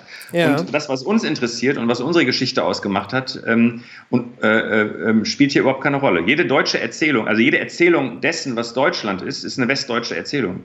Und mhm. jedes westdeutsche Problem ist ein deutsches Problem. Und alles, was ostdeutsch ist, spielt für euch gar keine Rolle.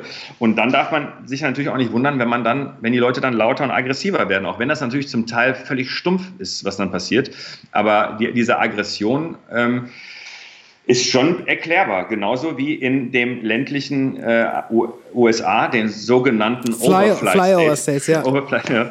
Ähm, äh, die, dass die Leute da auch ziemlich lange sich gedacht haben, was ist denn hier los? Die passieren ja auch nicht, weil äh, die USA ist für viele Leute ja New York, LA und dann vielleicht ja. noch Florida, Washington und äh, ja, San Francisco und Texas. Für, für viele, ich glaube, für viele Aber Leute. Texas ist schon nicht schlecht. Also Texas ist ja schon mal ein bisschen was. Ne? Im Übrigen, äh, wenn man, wenn man Chicago ist ja auch eine ganz äh, Stimmt, Chicago Stadt. kennt man auch noch. Und drumherum ist schon echt interessant. Also Warst du da mal? Da war ich schon, da war ich schon mehrmals. Also in den Outskirts von Chicago. Ja. Ja. Ist es da so dystopisch, weltuntergangsmäßig, wie, wie es ja, gerne gesagt also, Ja? Stell dir mal äh, vor, man wäre, oder wenn du es jetzt machen würdest, in einer USA-Reise äh, bist du in New York und dann machst du vielleicht einen Abstecher nach Toronto, auch eine irre geile Stadt. Ich finde es noch attraktiver als New York. Wirklich, äh, oh, da, das ist, das ist äh, hochgepokert, weil ich war zweimal in New York und äh, ich schätze die Stadt sehr. Also ich mag New York ja. für dieses. Toronto ist viel kleiner, aber ich finde es cooler.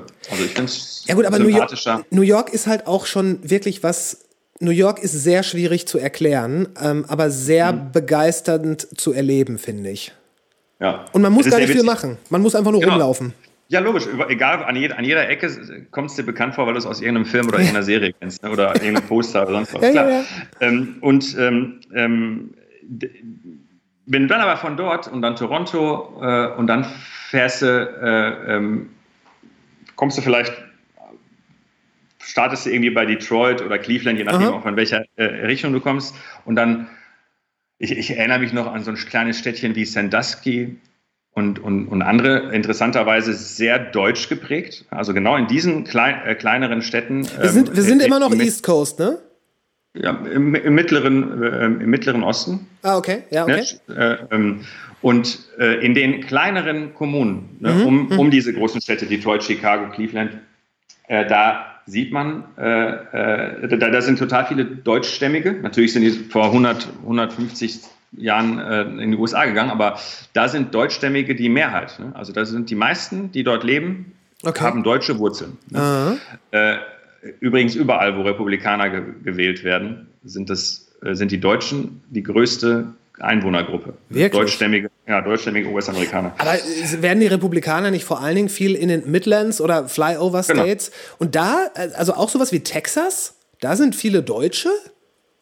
In, äh, Oder Deutsch, Deutschstämmige. Deutschstämmige, ja. Äh, Texas ist jetzt sehr weit südlich. Ich weiß nicht, ob sie da eine Mehrheit sind, aber da sind viele Deutsche. Ob sie die Mehrheit sind, weiß ich nicht. Aber in äh, ziemlich vielen ähm, Bundesstaaten in, in der Mitte Äh, und besonders in der nördlichen äh, Mitte sind es, ist es die Mehrheit. Und im Übrigen, das darf gar nicht so sehr überraschen, die Deutschstämmige sind insgesamt in Deutschland die Mehrheit. Also jetzt, In jetzt- Amerika meinst du? Äh, Entschuldigung, in Amerika, ja.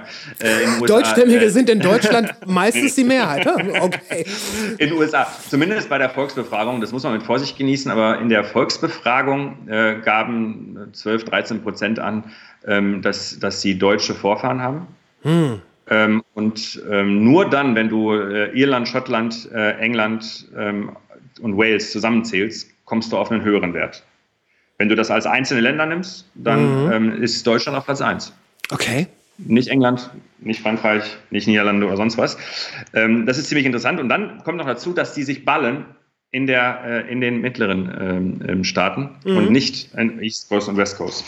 Äh, und deswegen bin ich so häufig ähm, in, der, äh, in, in, in der Mitte gewesen, auch um so die deutschstämmigen äh, äh, Amerikaner zu sehen und dann, wie die noch zum Teil Deutsch sprechen und was für ein verrücktes Deu Deutsch die sprechen. Also warst du Amish, Amish People kennt man ja. Ja, ja, Das klar. Ist, ähm, das sind Deutsch, Deutsche, die sprechen auch noch Was? lustiges Deutsch. Ernsthaft? Ja, ja, klar. Ja. Also und du bist dann da hingegangen und hast dir, wolltest dir das angucken, was da, was da so los ist. Also du bist da, es hört sich blöd an, wenn ich sage zu Forschungszwecken, aber naja, du bist halt zu Forschungszwecken da hingegangen. So ist es. Ich mache fast nur da Urlaub, wo ich dann sowieso wegen Forschung auch äh, hin, hinreise. Ah, Und ich habe mir zum Beispiel auch die Deutschstämmigen angeschaut äh, in Namibia, aber eben halt auch in den USA. Das sind so die zwei, zwei interessante Bereiche. Aber in Südamerika könnte man das auch gut machen. Ich wollte gerade sagen, ähm, in, Am- in Südam sorry, wenn ich dich da unterbreche. auch, ähm, da gibt es sogar ein, äh, eine Stadt, die aussieht wie ähm, kurz vor Österreich, wie so, so al- alpine Landschaften und auch die, die Häuser da.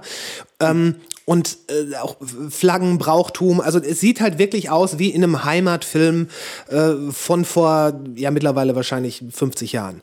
Und so, sowas haben die da gebaut, mitten in Südamerika. Also du würdest, wenn du jemandem nur das Bild von so einer Hausfassade zeigst, würde niemand sagen, dass das Südamerika ist. Ja.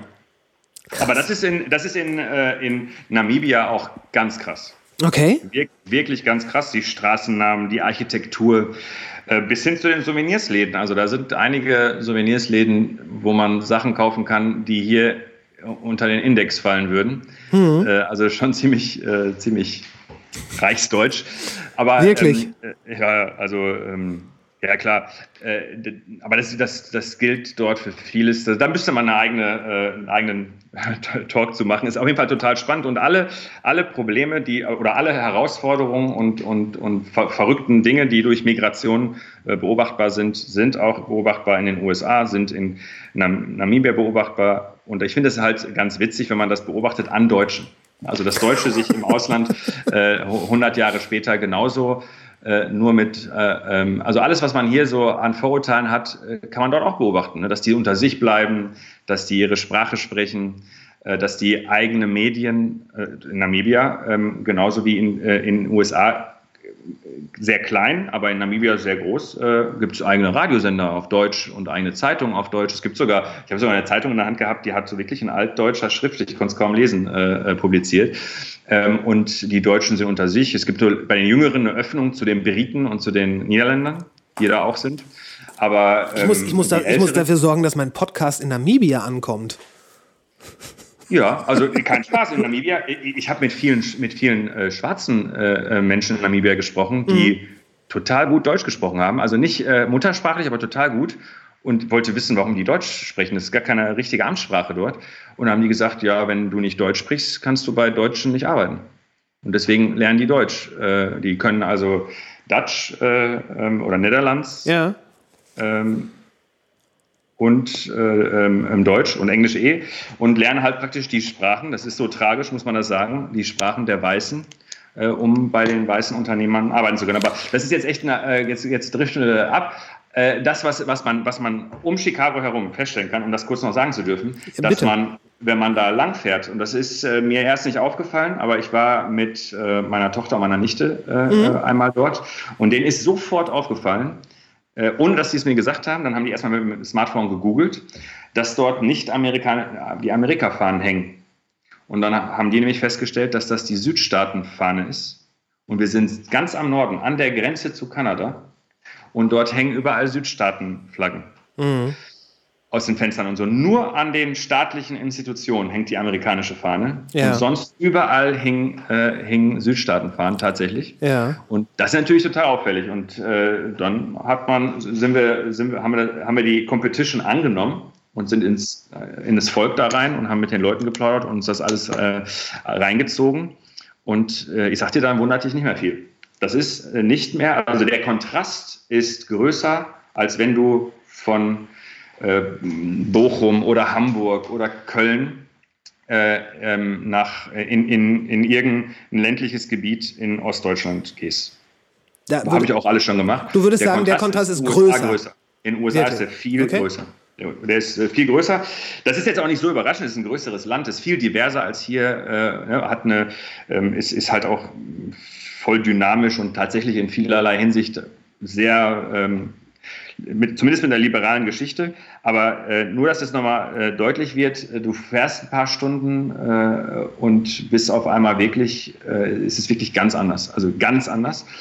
Ähm, das ist das eine. Und das andere stimmt auch, dass sowas, äh, so eine Stadt wie Detroit, da sind ja die meisten Stadtteile ausgestorben. Ne? So, Sowas kennt man nicht. Also nicht aus Deutschland. Ich weiß gar nicht, ob es in Europa überhaupt sowas Vergleichbares gibt. Aber das ist echt spannend. Ähm, und gleichzeitig ist aber auch spannend für die Musikszene dort und die Künstlerszene, weil dort natürlich total viel leer steht. dann. Ja. Und äh, da, ähm, ähm, also ich habe in Detroit besser gegessen als in Chicago. Und ich habe in Detroit interessantere Sachen gesehen als in Chicago. Aber dort musst du Glück haben und äh, du musst Einheimische kennenlernen. Das ist dort nicht touristisch und so offen mit einem richtig krassen Angebot, sondern das entsteht sozusagen gerade, weil es schön günstig ist. Aber die wirklich spannenden Sachen, die kriegt man ja meist eh immer nur dann mit, wenn man jemanden kennt. Ähm, ich würde einmal noch ganz schnell zurückgehen. Also vor Namibia, vor Chicago, ähm, stand die Sache äh, mit dem Streit ja im Raum. Und ähm, Ach, ja, stimmt. Streitkultur. Haben wir gerade hier, oder nein, anders. äh, Ähm, ich finde, wir haben gerade in Deutschland und generell in der westlichen Welt keine gesunde Streitkultur, weil ziemlich genau das, was ganz am Anfang von diesem Podcast gesagt wurde, nämlich, dass jeder vor allen Dingen sein, Re jeder will Recht haben und will cleverer sein als der andere und keiner möchte gerne sagen, okay, das ist, das ist ein absolut valides Argument und aufgrund dessen muss ich jetzt meine, ähm, meine Vermutung oder auch meine mit, äh, mit Sicherheit vertretene These zurückstellen und überdenken. Das passiert nicht. Und ich würde behaupten, das passiert, weil wir keine vernünftige Streitkultur haben. Und jetzt du. Könnt, könnt, könnte so sagen. Ähm, ich, ich, ich bin nur äh, recht nüchtern und würde sagen, wir können gar keine haben. Also wir können keine haben. Es ist zu viel passiert in zu kurzer Zeit. Ähm, die, die, äh, und, äh, was ich schön finde, ist, äh, ähm, an dem, was ich jetzt sage, kann man wunderbar belegen, dass es mit Migration nichts zu tun hat. Also selbst wenn Migration, wenn wir Migration stoppen könnten weltweit, hätten wir das Problem genauso. Also Migration ist nur sozusagen ein Spiegel oder so ein Kontrastmittel dafür, aber nicht äh, keinerlei, kein, in keinster Weise eine Ursache. So würde ich es formulieren. Für, Denn, für, eine, ähm, für eine nicht vorhandene Streitkultur? für das Problem, was du gerade beschrieben hast. Ja. wir eigentlich jetzt, jetzt bräuchten wir eine Streitkultur und haben sie nicht. Weil wir, Ja. wir hatten nie eine. Wir hatten nie eine. Jetzt brauchen wir sie aber, weil früher, ähm, äh, würde ich sagen, ähm, gab es so viele Gatekeeper. Es gab so, ich sag mal, eine Hand, ich übertreibe jetzt, ne? Bitte. Eine Handvoll Journa- Journalisten haben entschieden, worüber Deutschland spricht. Eine Handvoll Politiker haben entschieden, äh, was überhaupt, äh, wo- wozu überhaupt Konzepte gemacht werden und Programme und so weiter. Ne? Ja. Äh, übrigens alles Männer gewesen damals. Alles Männer gewesen ja. damals. Äh, und dann kann man noch eine Handvoll Gewerkschafter, eine Handvoll Kirchenleute und am Ende hast du 50 Leute, die haben im Prinzip, das war die, die, die Elite, die haben eigentlich äh, im Prinzip, ähm, äh, und ich rede jetzt nicht von der, vom Geld, was die haben, sondern das waren die, die die Deutungshoheit hatten und die Entscheidungen getroffen haben und, und, und. Und äh, da brauchst du keine besondere Streitkultur, das ist übersichtlich. Das sind wenige, die alle Männer sind, die alle nur Deutsch sprechen, die alle, ähm, ähm, die wahrscheinlich sogar, äh, das ist ja kein neues Problem, schon aus einer elitären Familie kommen. Das heißt, man kennt sich sogar familiär tendenziell und so. Also so muss man sich das vorstellen. Ziemlich provinziell. ne? Man kommt, kann man kommt sagen. aus einer Kaste, kann man fast sagen. Man Ja, ist ne, cut, of the, cut of the same cloth. Genau so ist es. Ja. Und das heißt, äh, wir haben, wir haben die Situation, dass es zwar Konkurrenz gibt zwischen denen, ne? die haben sich nicht lieb. Es gibt Konkurrenz. Aber es gibt Konkurrenz und gleichzeitig eine ganz große Ähnlichkeit. Man, Ja. man müsste sagen, eine habituelle Übereinstimmung. Die sind, also alles, was sozusagen äh, das, das Denkmuster, Deutungsmuster und so weiter, Routinen angeht, sind die, die sich gleich gewesen. Ne? Also immer gleich gewesen. Sie hätten Und was sich im gleichen? Golfclub treffen können. So ist es, so ist es. Das, das, das Einzige, wo sie nicht gleich waren, war, sie konnten sich nicht einigen, wer der Boss ist. Jeder wollte es sein. Das war das einzige, äh, ich übertreibe jetzt ein bisschen, Ja, ja. das einzige Streitthema. Und wenn es noch ein anderes gab, dann, dass, dass, dass die Hälfte evangelisch und die andere Hälfte katholisch war. Also das, das, das Ja. hat vielleicht auch noch eine Weile eine Rolle gespielt. Stimmt. Und dann, das war's. Ne? Ähm, und, ähm, und was ist jetzt in wenigen Jahrzehnten, also historisch gesehen in einem Wimpernschlag passiert? Äh, Frauen sind mit im Spiel. So viele junge Leute wie noch nie. Es ist ja, also ich beschreibe das ja als Tisch, mit so einer Tischmetapher. Ja. Früher saßen ein paar, paar äh, alte Männer am, am Tisch und mittlerweile ist der Tisch jünger geworden, er ist weiblicher geworden, er ist insgesamt bunter geworden und es sitzen sogar immer noch nicht, bei weitem nicht genug, aber sogar ein paar Menschen mit Behinderung äh, mit am Tisch. Ähm, und äh, man kann sagen, der Tisch ist so voll und so vielfältig wie noch nie in der Geschichte der Menschheit. Mhm. Äh, und das ist eine große Herausforderung, sozial. Ja. Erstes Problem. Ne? Äh, ich mache es kurz, ne? aber, aber es, weil es noch zwei andere Probleme gibt. Wir haben durch besonders die digitale Revolution die Situation, dass alle sich am Diskurs beteiligen können. Ja. Alle. Ja, ja. Äh, und zwar rund um die Uhr. Und vorher hatten wir eine Handvoll Gatekeeper, ne? eine Handvoll Leute, die sortiert und gefiltert haben. Professionell waren die auch, aber die haben auch gefiltert, was die wichtig fanden. Ja, das, war kam, nicht das so- kam dann halt na, äh, meistens um 22 Uhr nach dem, äh, nach dem Spielfilm im ersten. Zum Beispiel, ne? ähm, zum Beispiel. Und halt in, in einer Handvoll Zeitung, fertig. Ne? Ja.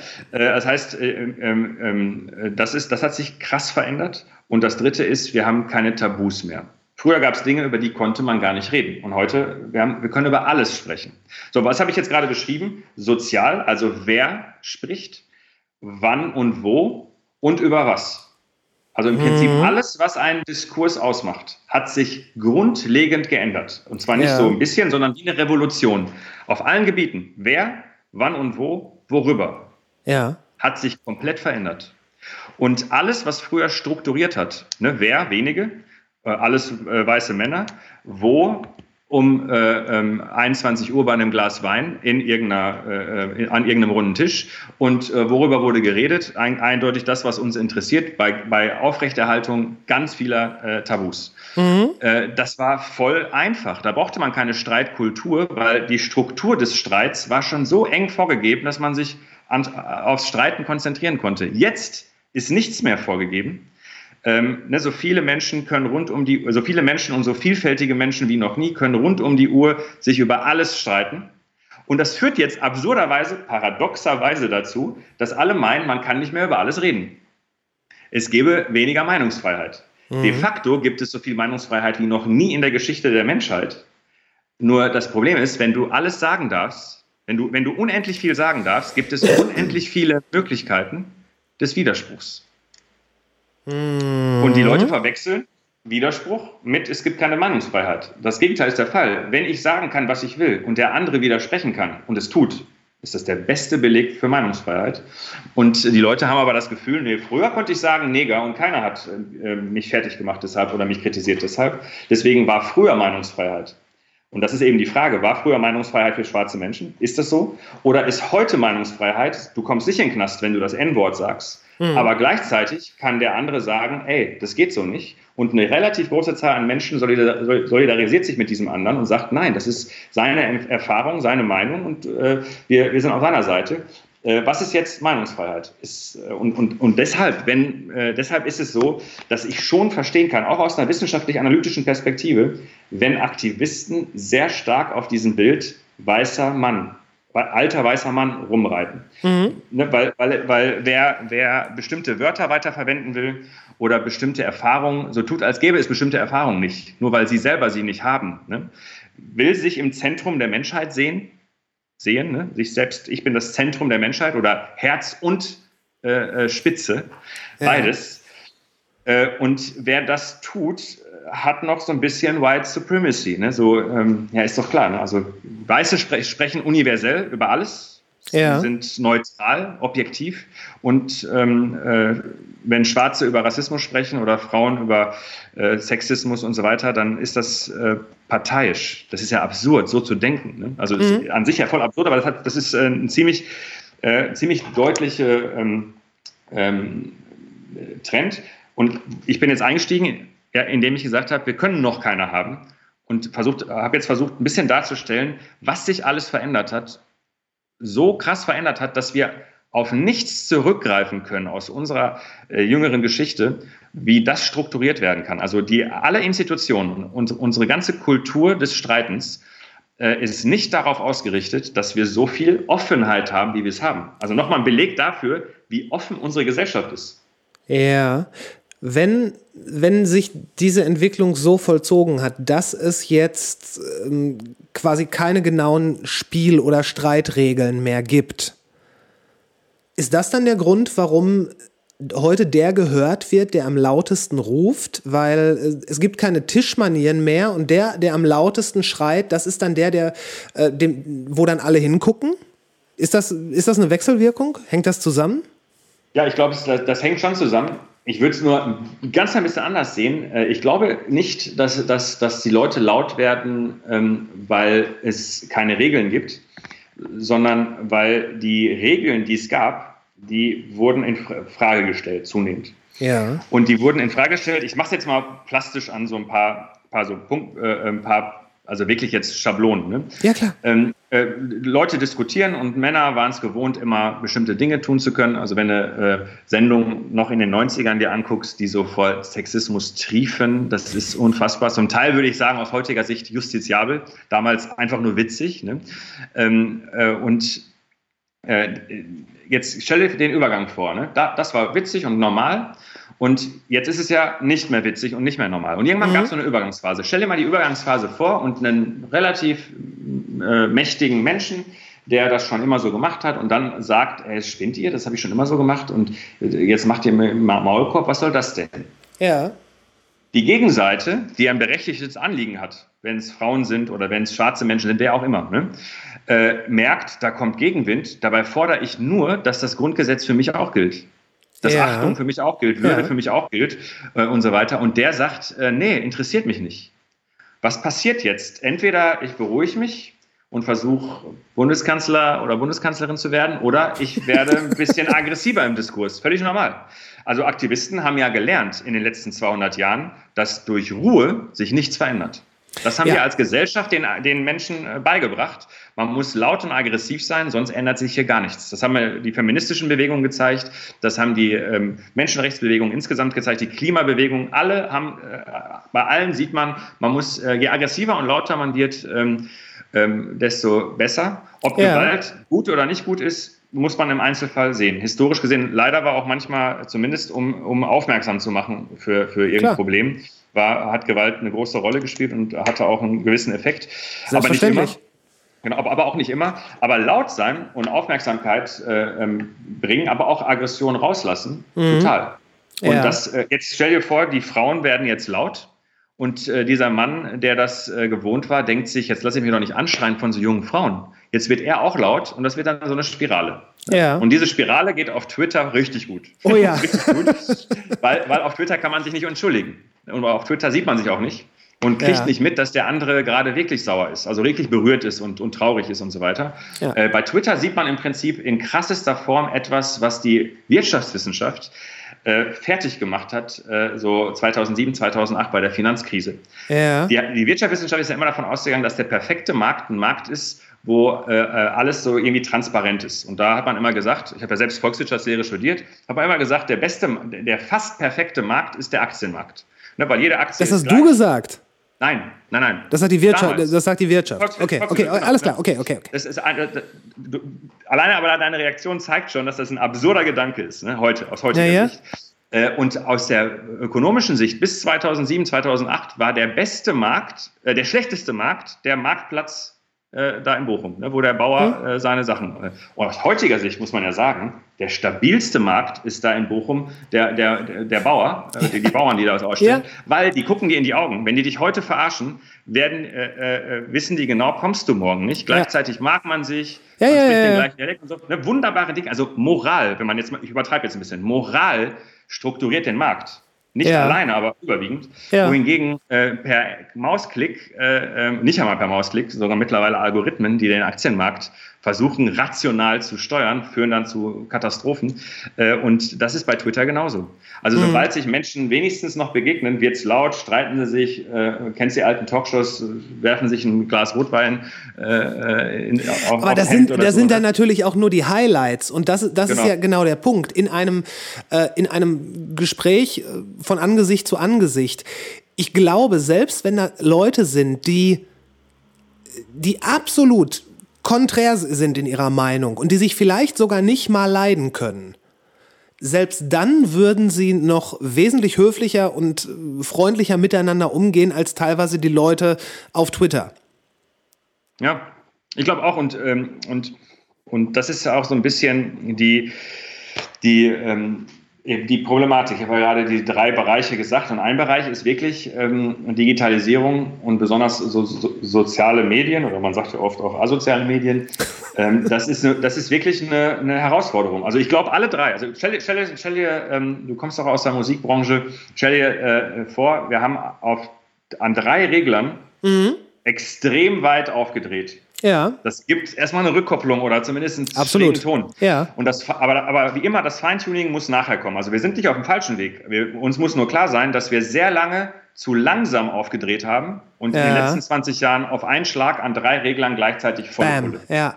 Und äh, das ist jetzt völlig übersteuert. Ja. Und das muss man jetzt strukturieren. Und was wir jetzt äh, gerade merken, was du Streitkultur genannt hast, war so, ey Leute, das ist jetzt gerade echt kein guter Sound, so, ne? Das muss nochmal, ne? Äh, aber gleichzeitig weiß jeder, früher hat man, äh, früher war es auch kein guter Sound, ne? Und äh, heute ist schon besser, nur äh, wir müssen es ein bisschen strukturieren. Es muss funktionieren, das ist das Wichtige. Also ich würde, so, würde sofort sagen, dass wir, äh, dass es die Situation heute besser ist als früher, aber das heißt überhaupt nicht, dass ich äh, mir keine Sorgen mache, denn, ähm, denn die Problematik besteht darin, dass wenn alle möglichen Leute jetzt, äh, wenn, wenn- man hat es gestern gesehen, ne? wenn ein paar Sachen etwas anders laufen, kann das total schnell kippen. Ja. Und, ähm, und offene Gesellschaften sind, sind anfällig. Und äh, das ist äh, alles kein Selbstläufer. Und wir haben eine ganze Menge Menschen, die verunsichert sind ähm, aus guten und nachvollziehbaren Gründen, andere aus ein bisschen irrationalen Gründen. Und äh, das, was die große Herausforderung ist, ist nicht, äh, ähm, dass wir einfach mehr Offenheit brauchen, sondern das muss funktionieren. Also nämlich erst dann, wenn der Großteil der Bevölkerung das Gefühl hat, das funktioniert ja alles. Also ich kann mich auf Dinge verlassen.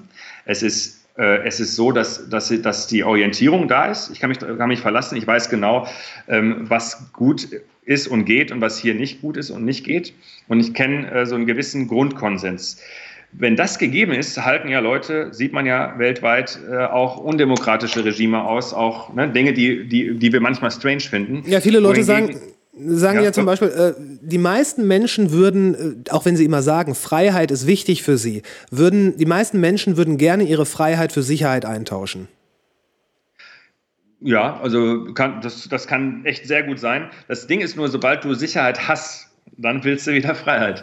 Ja. Ich glaube nämlich, das sind, das sind, das sind zwei äh, Grund, Grundbedürfnisse, ähm, wobei man sagen muss, dass Sicherheit wirklich existenziell ist Ja. und Freiheit äh, ist, ähm, nur durch Freiheit wird es lebenswert. Ne? Aber ganz ohne Sicherheit ist Nützt dir die Existenz Freiheit auch nicht gefährdet. viel, ja. Genau. Und deswegen, ich würde sagen, ähm, äh, es, ist, es ist schon ein Spannungsverhältnis zwischen beiden. Aber äh, es geht nicht 100% Freiheit oder 100% Sicherheit. Also 100% Sicherheit, ähm, ich, ich, jetzt mal ganz frei äh, nach Foucault und, und anderen äh, äh, Philosophen, äh, totale Sicherheit hast du im, im, im Knast ohne Ja, Fenster. absolut. Und totale Freiheit, das hat nur der absolut Wahnsinnige. Also jemand, der sich an keine Konventionen hält, Ja, ja. der sie nicht einmal kennt, Ja, ja. äh, ne, der, der ähm, also wirklich, äh, äh, Der ganz woanders ist. genau, der, ganz hat, der hat dann aber auch keine Manieren mehr und keinen Anstand und so, ne, weil das sind ja alles Dinge, die der Freiheit einschränken. Also der Absolut. total Ja, ja, klar. Freie, ne? Der total Freie, Und der ist der Wahnsinnige. Ja, das stimmt. Also beides total asozial. Also Ja, totale beides, Sicherheit beides vor allen Dingen in der Total, in, im, im Totalen, also zu 100 Prozent nicht möglich. Und erst recht nicht, also doppelt nicht ähm, als, äh, als- eine Gesellschaft, weil eine Gesellschaft per se kann ja dann schon nicht hundertprozentig frei und, 100, und oder hundertprozentig sicher So sein. ist es. Ja. Funktioniert Genau ja so. nicht. Und wir wollen es beide, äh, wir wollen beides, äh, beides widerspricht sich häufig und in dem Spannungsfeld ähm, muss, man, muss man dann auch verstehen, dass man, dass es total sinnvoll ist, dass, dass man alle paar Jahre nochmal genau überlegt, sind die Gesetze so richtig und so. Ne? Und sozialer Wandel ist total äh, ähm, allein deshalb schon äh, klar, wichtig, aber Streiten ähm, ist auch deshalb notwendig, weil die Entscheidung, äh, ist mehr Sicherheit oder mehr Freiheit besser, ja. ist keine Expertenentscheidung. Also du kannst dir alle Experten der Welt holen, äh, die können dir das Problem nicht lösen, sondern man, man muss eine Entscheidung treffen. Es gibt keine Lösung. Meinst du jetzt äh, eine Entscheidung für sich selber oder für die Gesellschaft? Ja, manchmal muss man das für sich selber und ja. äh, kollektive Entscheidungen äh, müssen dann für die Gesellschaft getroffen werden.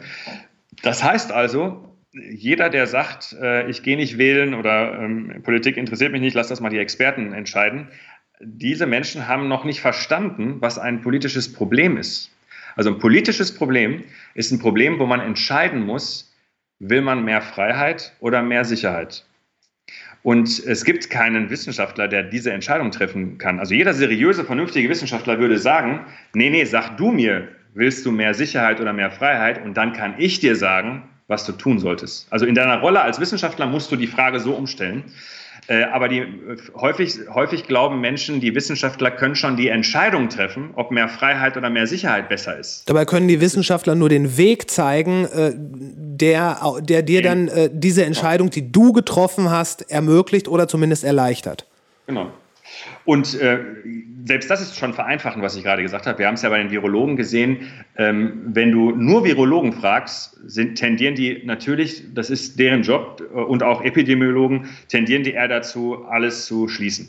Ja, natürlich. Fragst du, fragst du aber Juristen und, oder, oder Soziologen oder Erziehungswissenschaftler. Ich selber am Anfang auch ähm, war total dagegen, die Schulen als erstes zu schließen und als letztes zu öffnen ähm, äh, weil jeder seine Perspektive hat. Das heißt, selbst dann, wenn wir sagen würden, wir wollen mehr von dem einen oder von dem anderen, wäre sich die Wissenschaft gar nicht so einig. Weil es kommt darauf an, welche Wissenschaft, ja, welche Disziplin das, du meinst. Das ist ja auch die Sache. Es gibt ja nicht die Wissenschaft. Es ist ja auch nicht so, dass alle Wissenschaftler unter einer Decke stecken. Genauso wie dann ein Argument geführt wird, äh, wie du vorhin schon sagtest, dass ähm, eine hohe Professorendichte zum Beispiel oder Akademikerdichte in der AfD herrscht.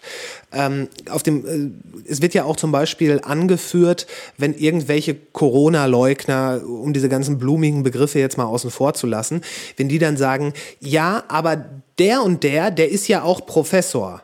Hm. Und der ist ja, der vertritt ja das, was ich auch denke. Da würde, da muss man sich doch denken, also erstmal ist er auch ein Mensch, auch ein Wissenschaftler ist äh, trotz allem fehlbar und auch möglicherweise emotional motiviert. Und einfach nur ein, also einen Wissenschaftler zu haben, das ist doch eigentlich generell schon ein Rezept für ein Desaster, wenn man nur einen Wissenschaftler hat, weil der wird doch dann auch nur eine These verfolgen, um wieder zu diesem Hammer und Nagel zurückzukommen. Mhm. Ja, ähm, ein, ein Wissenschaftler ist ungünstig. Äh, man braucht mehrere und aus mehreren Disziplinen. Genau. Aber dann, dann ist noch viel wichtiger, also wenn du jetzt nach der Pandemie fragst, ne? katastrophal, dass die meisten Expertengremien hatten keine Praktiker. Und das ist verrückt, weil. Moment, was die, heißt das? Wenn, ja, wenn, wenn, du zum Beispiel, du kannst ja, du kannst ja ähm, ähm, Sozialpolitikforscher, Soziologen, Gesundheitswissenschaftler und so, ne? Ja. Aber, aber glaubst du, die haben Ahnung, ob das durchschnittliche Altenheim in Deutschland diese Ideen überhaupt umsetzen kann? Zum Beispiel, die Immobilie, ist die überhaupt so, dass man diese Idee, die die gerade entwickelt, ja, okay, jetzt weiß ich, was du meinst, umsetzen kann? Ja. Genauso mit den Schulen. Ich, ich äh, hatte nur deshalb eine, eine, ein gewisses, ein gewisses äh, Bild davon, was die Herausforderung ist, weil ich sechs Jahre Lehrer im Schuldienst war, ja. weil ich anderthalb Jahre im Ministerium gearbeitet habe und Bildungsforscher bin und wusste genau, dass die Schulen das nicht hinkriegen können. Mhm. Äh, was viele gehofft haben, dass man es hinkriegen kann, in, in einem halben oder dreiviertel Jahr die Schulen zu digitalisieren, die Klos zu äh, äh, renovieren äh, und so weiter. Mir war klar, dass das unmöglich machbar ist und mir war auch klar, dass es nicht möglich ist, ähm, äh, dass, die, dass die Lehrkräfte äh, umstellen. Ähm, dass es allerdings so durcheinander läuft, ähm, hätte nicht sein müssen. Also man hatte schon Gestaltungsspielraum, aber nicht so, dass, also die Enttäuschung ist zu groß, das, das ist ein Zeugnis davon, dass man das Bildungssystem nur aus der Statistik kennt ne, und nur aus der Forschung kennt. Und das ist das Ding. Also Wissenschaftler sind voll gut, bestimmte Erkenntnisse und Mechanismen deutlich zu machen. Ja. Aber die sind überhaupt gar nicht gut darin, weil die ja die letzten Jahrzehnte in, in dem Elfenbeinturm Uni, ich übertreibe wieder ein bisschen, Ja, ja. Äh, gesessen haben, äh, sind überhaupt nicht gut darin, zu äh, äh, wirklich konkret bei der Umsetzung einer Lösung für Altenheime, für Krankenhäuser, für Schulen und so irgendeinen sinnvollen Beitrag zu leisten. Also bräuchte man die besten Wissenschaftler in einem Bereich und die besten oder die, die, Verant die, die Praktiker, die die meiste Verantwortung haben. Also Mhm. Schulleiter, Leiter von Pflegeheimen, Leiter von Krankenhäusern und so. Und die müsste man zusammen mit dem von mir aus Ministerpräsidenten oder wer auch immer da das Gremium einberufen hat, dann einen ganzen Tag diskutieren lassen. Ja. Dann setzt sich das und dann am anderen Tag äh, ähm, guckt man, was man festlegt. Das macht Sinn. Äh, wenn man sich anschaut, die wirklich elitärste, ob das die beste ist, entscheide, entscheide selbst, aber die elitärste ähm, ähm, akademische Zusammen äh, ist die Leopoldina. Ja. Und was die, und das sind echt zweifelsfrei von der Reputation her, die, die äh, mit die besten Wissenschaftler in Deutschland, und was die für eine Empfehlung abgegeben haben, hat all die Baustellen, die ich gerade genannt habe. Leute, die keine Ahnung haben, wie überhaupt eine Schule von innen aussieht und ein Altenheim von innen aussieht, oder zumindest kennen sie nur die Schule ihres Kindes und das Altenheim, äh, wo ihre eigenen äh, Eltern drin sind und nicht wirklich ähm, ähm, ein breites Bild.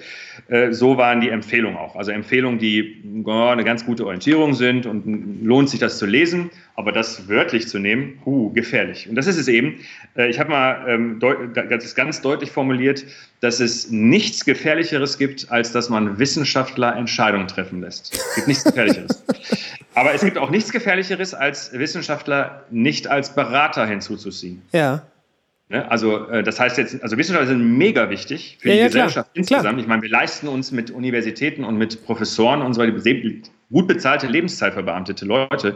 Also die Gesellschaft leistet sich was äh, damit und man kann einen ganz klaren Zusammenhang erkennen, da wo wir geile Universitäten haben, ist der Wohlstand größer. Das heißt, das bringt echt was.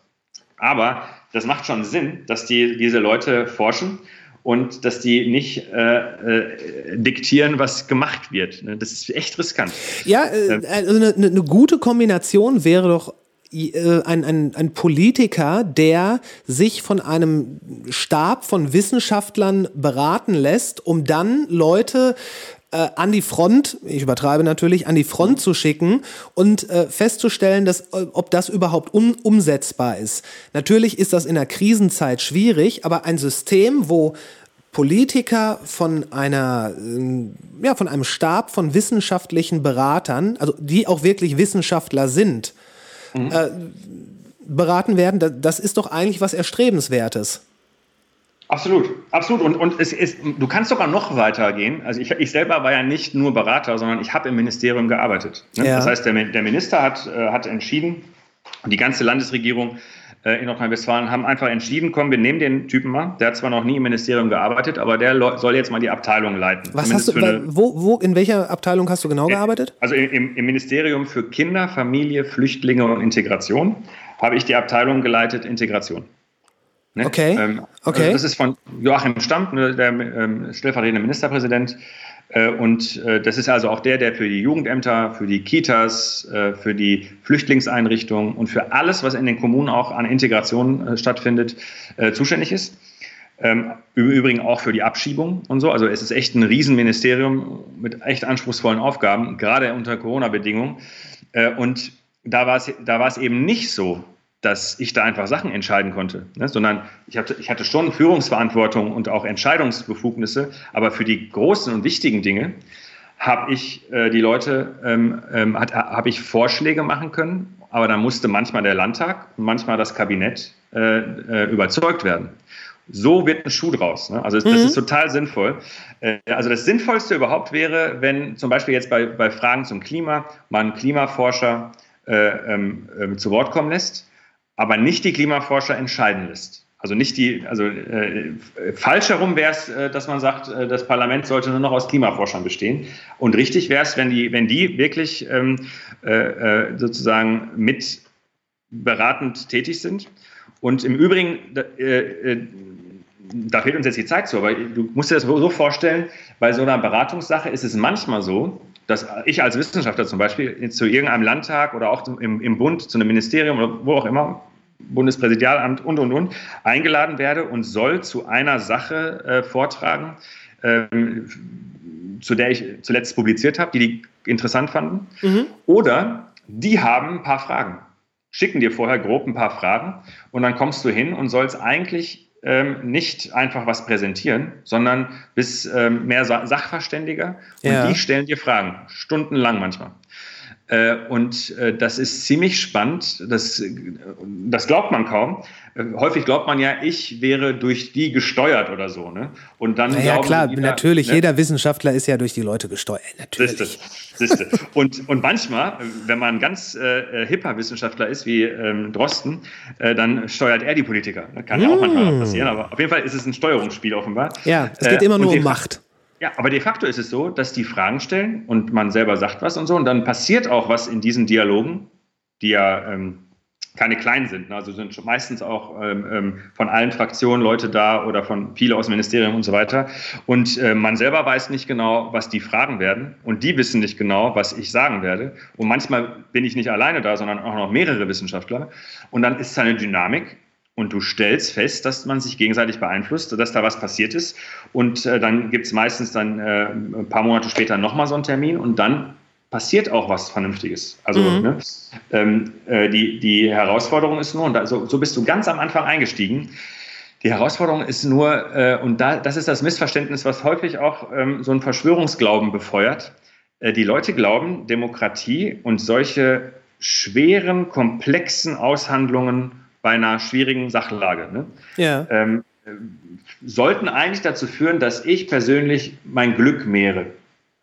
Ne? Und wenn ich nicht glücklich bin oder das Gefühl habe, diese Entscheidung ist nicht in meinem Sinne mhm. oder ich das Gefühl habe, die Entscheidung ist sogar absurd, dann ist es nicht richtig demokratisch. Das glauben ganz schön viele Leute und es ist ein großes Missverständnis. Also Demokratie wurde echt noch, also äh, niemand, weder die Griechen noch sonst irgendwer, der Sachverstand und Sinn und Verstand hat, wollte jemals Demokratie einführen, um das Glück zu mehren oder damit, äh, damit äh, ein Konsens hergestellt wird, wird, der alle zufriedenstellt. Wer das glaubt, puh, das ist ja völlig verrückt, sondern Demokratie ist dafür da, Interessen auszutarieren und ja. eigentlich, eigentlich also als Richtwert ist jetzt nicht ganz richtig, was ich sage, aber es ist richtiger als das, als das Glücklichwerden. Ne?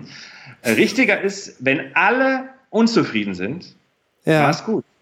Ja, stimmt. Klar. Dann hat, nicht, dann hat nicht eine Gruppe sich durchgesetzt. Und die Tatsache, dass total viele ihre Unzufriedenheit so umdeuten, dass es nicht demokratisch ist, da denke ich manchmal, oh je, wir, wir müssen mehr in politische Bildung äh, investieren, weil ich verstehe, ich habe ich hab großes, also ich verstehe kognitiv und auch emotional, äh, dass, dass Leute es scheiße finden, wenn sie an Macht verloren haben. Das verstehe ich. Klar, ist ja äh, auch logisch. Und, und, und dagegen kann, können wir nicht viel machen.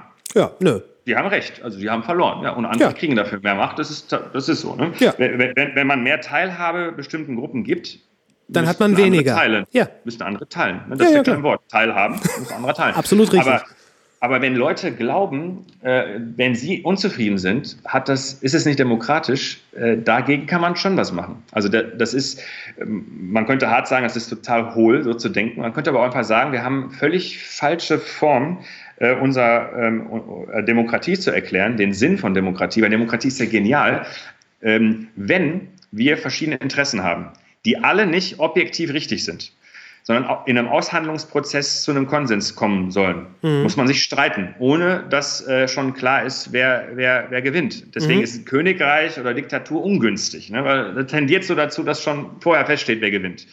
Äh, deswegen ist Demokratie schon ganz gut, erstens. Und zweitens, wenn es keine Lösung gibt, also wenn es gar nicht richtig, eine, die richtige Entscheidung gibt, es gibt zwar falsche, aber es gibt nicht die richtige, ja. äh, dann heißt es, wir müssen uns richtig äh, äh, im konstruktiven Sinne kloppen ja. und am Ende eine Entscheidung treffen. Und wenn es eine knappe Mehrheit ist, ist es halt eine knappe Mehrheit. Und, und dann, dann, haben wir das, was in den USA gerade ist. Ja, und dann äh, ist, es, ist es so, äh, ich meine, knapp war es in den USA schon immer. Was sich geändert hat, ist, dass die Leute aggressiv werden, wenn sie verlieren. Mhm. Das war ja in den vergangenen Jahrzehnten nicht so. Das hat sich geändert. Aber dass es knapp war, es war auch in Deutschland äh, ähm, regelmäßig knapp. Ähm, das stimmt. Das Verlieren scheint schwerer zu fallen, weil man halt mitbekommt, ähm, ähm, wer verliert. Also unter uns ist Verlieren durchaus seit Jahrzehnten schon tendenziell die gleichen Gruppen, ähm, nämlich die, die vorher über, überprivilegiert waren. Ne, und das ist das Problem. Die verlieren und verlieren und das machen die 10 Jahre mit, 15 Jahre und sind einigermaßen still und moderat. Und irgendwann ein Teil zumindest von den, ich sage es nochmal, besonders weißen, alten, alten weißen Männern, ähm, äh, irgendwann äh, denken die sich, wofür soll ich eigentlich noch also ich, ich übertreibe jetzt ein bisschen und versuche ja, bitte, ein gewisses bitte, Verständnis bitte. zu erzeugen. Ne? Ähm, das ist jetzt nicht meine Meinung, aber ähm, das kann man ja beobachten, dass die sich denken, es bringt mir nichts mehr, mich an die Regeln zu halten. Weil wenn ich mich mhm. an diese Regeln halte, verliere ich weiter. Wie ich es in, in den letzten Jahren getan habe. Ja. Genau so ist es. Ja. Also sie sind nicht eingebildet. Die haben verloren. Die haben gegenüber ihren eigenen Ehefrauen an Deutungshoheit und Macht verloren. An ihrer ja. eigenen, in ihrer eigenen Familie können das diese ganzen Menschen äh, beobachten. Unfassbar. Und wer damit gut klarkommt, ne, genau, Sittenverfall. So ist es. äh, äh die ganze gute Ordnung äh, ja. ist dahin. Ähm, und im Übrigen, der Zusammenhalt ist da deshalb auch dahin. Der Zusammenhalt mhm. Geprägt durch diese Zwänge, durch diese Unterdrückungsverhältnisse. Und wenn die aufgebrochen werden, wird auch ein Teil äh, des Zusammenhalts aufgebrochen. Und äh, damit, äh, äh damit muss man dann irgendwie zurechtkommen. Und das tun wir gerade äh, nicht optimal. Aber äh, ich, ich kann nur sagen, ähm, ich habe gerade versucht, das inhaltlich zu begründen, warum, warum es so sein muss gerade. Weil zu viel passiert ist. Mhm. Zu viel in eine gute Richtung. Also zu viele Regler gedreht wurden, in die naja. richtige Richtung, aber zu schnell und zu viel. Äh, erstens. Und zweitens, weil, ähm, ähm, ja, weil, weil wir die Situation haben, dass, äh, dass äh, überall, wo das passiert ist, wir das gleiche Problem haben. Also du musst ja mal einfach nur die Frage stellen, warum haben wir überall gleichzeitig das Phänomen vom Populismus, von hitzigeren Debatten, von einem Weg, einem, einem, dem Anschein, es macht den Anschein, als würde der Anstand verloren gehen, selbst bei Anzugträgern mhm. und so mhm. weiter. Ne? Ja. Äh, warum haben wir das überall? Also von so kleinen Ländern wie Niederlande, alle skandinavischen Staaten, die noch in den 90ern zu Paradebeispiel für Liberalismus und so, ne, da regieren die Populisten zum Teil schon. Ähm, die USA, das Flaggschiff des Westens, äh, ist äh, in Kanada hat das jetzt Einzug erhalten und so weiter. Also Kanada und, und, Deutschland sind so die zwei westlichen Länder, wo es am wenigsten stark ausgeprägt ist, aber da ist es auch stark, also wir finden es, du hast es ja schon sehr problematisiert, äh, aber das findet überall gleichzeitig statt. Und zwar während nicht überall gleichzeitig Migration stattgefunden hat. Während nicht überall gleichzeitig vieles stattgefunden hat. Ne? Also man kann es nicht sagen, äh, USA und Kanada sind Einwanderungsländer seit Jahrhunderten. Äh, aber die haben jetzt das Problem. Und wir sind Einwanderungsland erst seit kurzem. Und wir haben jetzt das Problem. Ne? Das heißt, Einwanderungsland sein ist nicht das Thema hier, sondern das Thema ist, wie offen ist die Gesellschaft? Ob mit oder ohne Einwanderung, es geht fast nur mit Einwanderung, aber USA war schon immer ein Einwanderungsland, aber nicht Klar. immer eine offene, offene Gesellschaft. Nicht aber, immer eine offene Gesellschaft. Aber, aber, jetzt, jetzt hast du die Frage so. Eine kleine Anekdote, kleine Anekdote. Ja, In den USA habe ich, einen Vortrag, hab ich einen Vortrag gehalten und ähm, meinte genau das, was ich gerade gesagt habe. Äh, wir reden über Probleme von offenen Gesellschaften. Ja. Und das ist das, was alle gemeinsam haben, die gerade Populismus haben, nämlich jetzt äh, ähm, äh, ähm, sind sie offene Gesellschaften und liberale Demokratien. Und dann ein Raunen, selbst unter den Wissenschaftlern meinen ja viele, die USA sind schon seit ewig lang eine liberale Demokratie und eine offene Gesellschaft. Und äh, dann meinte ich so, achso, für die Schwarzen auch, für Weiße, äh, für, für Frauen auch, für Homosexuelle auch. Und dann wurden sie langsam still. Ne? Natürlich überwiegend weiße Männer, die dann, äh, äh ne, du weißt, worauf ich hinaus möchte. Äh, und äh, deren Selbstbild ist natürlich, ähm, äh, dass es ähm, dass sie schon immer eine liberale Demokratie waren. Weil sie äh, unter facto, sich waren. Ja, und weil sie formal auf dem Papier war es so. Naja. Aber äh, ähm, bei denen ist es genauso wie bei uns. Die Realität hat sich dem Papier angenähert. Mhm. Unser Grundgesetz ist schon immer das Grundgesetz einer offenen Gesellschaft. Mhm. Nur die Realität, ne, das Biedere der 50er und 60er Jahre und der Sexismus und Rassismus der 50er und 60er Jahre hat sich dem Grundgesetz im Laufe der Jahrzehnte angenähert. Nicht andersrum. Ne? Ähm, also sind wir eigentlich auf einem guten Weg. Das versuche ich die ganze Zeit schon zu sagen. Ne? Ja, gut, gut. Und äh, weil wir jetzt schon so viele positive äh, Vibes hier hatten, ähm, warum, nur damit ich das richtig verstehe, das heißt, der, der Populismus oder die Populisten werden deswegen mehr, Schrägstrich stärker, Schrägstrich sichtbarer, weil die offene Gesellschaft funktioniert und sich als solche etabliert. Sprich, der Populismus ist eine, äh, eine Begleiterscheinung auf dem Weg zur offenen Gesellschaft. Hm, eine Gegenreaktion. Eine Gegenreaktion, die aber passieren muss.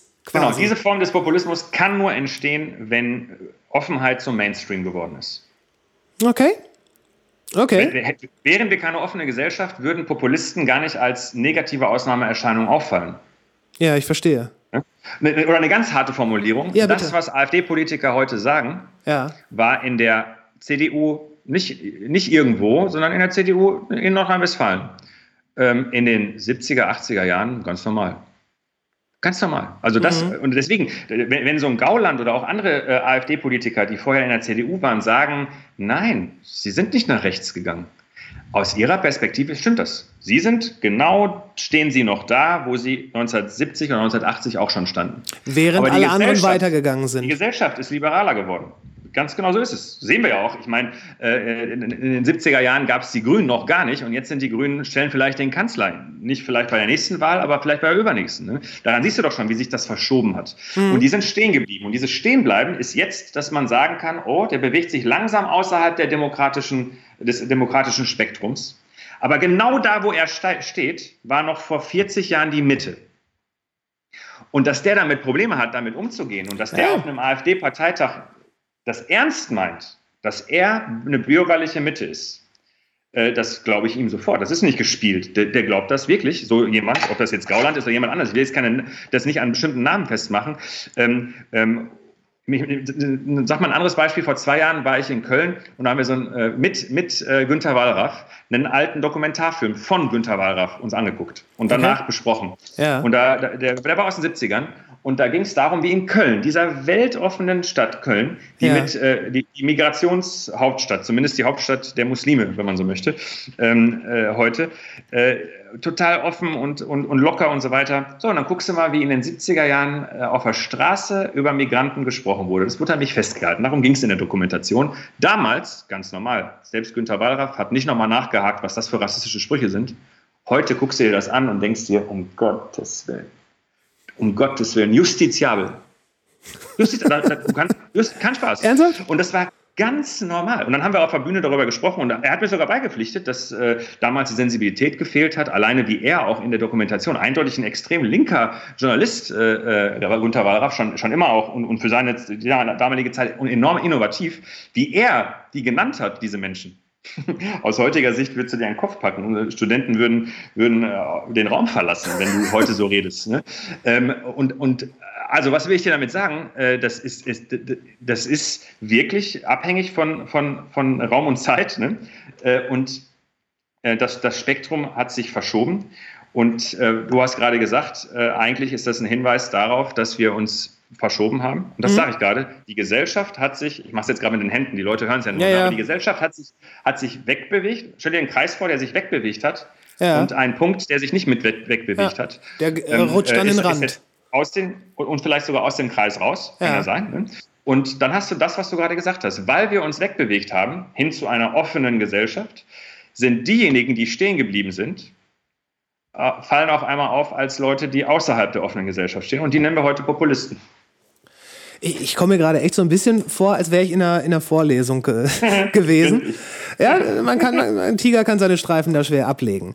Ähm, ich habe dir, glaube ich, schon mehr Zeit geklaut, als ich angedroht habe am Anfang. Ähm, darum äh, würde ich eine Frage zum Ende mal raushauen. 2020 ist gerade vorbei, war ein äh, wüstes Jahr für wahrscheinlich alle von uns. Was hat dich im Jahr 2020 am meisten überrascht? Puh. Ähm, was mich ähm, am meisten überrascht hat, äh, ist jetzt ein bisschen irritierend, ne? aber ich versetze mich wirklich in die Lage.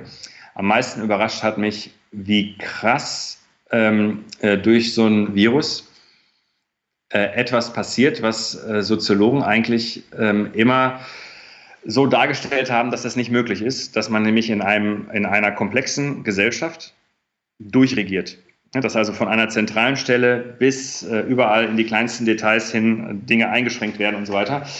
Ähm, und dass das geht, und zwar ohne demokratische Grundstrukturen aufzugeben und, und mit der Zustimmung der Bevölkerung und ohne großen, ganz ohne Protest und Gegenstimmen, zumindest die ersten ein, zwei Monate, äh, hat mich total überrascht. Womit Hat hättest, du, womit hättest du eher gerechnet? Und ich sage das jetzt ganz ehrlich, ne, sehr Ja, ja, unterlassen, weil normaler aus heutiger Sicht würde ja jeder sagen, Herr komisch, das das dich jetzt überrascht. Aber ich versetze mich in die Lage damals. Ja, ich ja, habe klar. darüber ja geschrieben. Deswegen weiß ich auch noch ganz genau, was bei mir im März und im April durch den Kopf gegangen ist. Besonders im März. Im April habe ich mich schon daran gewöhnt gehabt, aber im März, wie, wie, wie heftig das ist, dass etwas äh, passiert, ähm, was, äh, was so eigentlich ähm, äh, nicht vorgesehen ist. Äh, und wie dann darauf rea wiederum reagiert wird, das, das äh, hat mich echt enorm, enorm überrascht. Und andererseits hat mich dann aber auch überrascht, dass, ähm, dass das nur, äh, dass, dass, dass es nicht, also nicht auf eine gewisse Art und Weise nicht funktional ist. Man sieht ja, bei so einer Pandemie scheint es total sinnvoll zu sein, äh, es so zu machen, wie, ähm, wie das viele asiatische Länder oder Ins in Inseln, äh, Inseln wie Neuseeland oder Japan hinbekommen haben, einfach ähm, Shutdown, bis es weg ist und Ja. dann wieder normal leben. Ne? Etwas, wo, wo, ja, wo ja im Übrigen westliche Epidemiologen, westliche, da, kommt, da merkst du wieder, dass es Wissenschaft nicht einfach Wissenschaft ist, sondern westliche Epidemiologen haben gesagt, es geht nicht. Haben alle gesagt, es geht nicht. Virus, das einmal da ist, kriegen wir nicht mehr ganz raus. Das ist nur noch mit Impfstoff möglich. Haben ganz viele gesagt, Okay. äh, dass, dass man es nicht wegkriegt und dass eine zweite Welle kommen wird und so weiter und so fort. Und ähm, im Prinzip haben auch alle gesagt, dass so ein großes Land wie China kriegt es nicht hin, das wegzubekommen und so haben es doch hinbekommen. Ähm, Aber und, die haben äh, es doch jetzt wieder, oder? ja, aber so wie es aussieht, äh, reingekommen wieder. Ne? Also, Ja, ja, klar, klar. Genau. Genau, aber die haben es schon geschafft, ähm, ähm, das, das ganz auszumachen. Aber ich glaube schon, wenn man nicht eine Insel ist wie Neuseeland, schafft man es nicht auf Dauer, dass es. Ja, ein es kontinentales Land ist nahezu unmöglich, halt auch mit Warenverkehr etc. etc. Genau.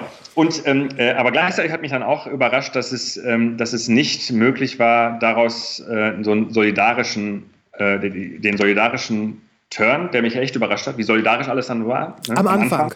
Am Anfang, dass man den gar nicht halten konnte und dass es auch gar nicht äh, so eine europäische Solidarität gab und schon gar nicht eine globale. Dass es also nicht dazu ähm, ähm, dahin irgendwie geführt hat, weil ich habe ich hab im März äh, und im April äh, so auch im Podcast, äh, ähm, allerdings so Vorlesungspodcasts, so Soziologen-Podcasts, Corona-Soziologie heißt das, glaube ich, Okay. ähm, ähm, äh, oder, oder in der Taz auch oder Rheinischen Post und so ein paar, paar Texte geschrieben, wo es darum ging, dass es äh, möglich sein könnte, äh, dass so, dass, dass, die, dass durch das Virus ähm, sozusagen wir üben können für die Abwendung des Klimawandels. Und was wir gesehen haben, ist, dass es nicht klappt, dass es nicht geklappt hat. Also Mhm.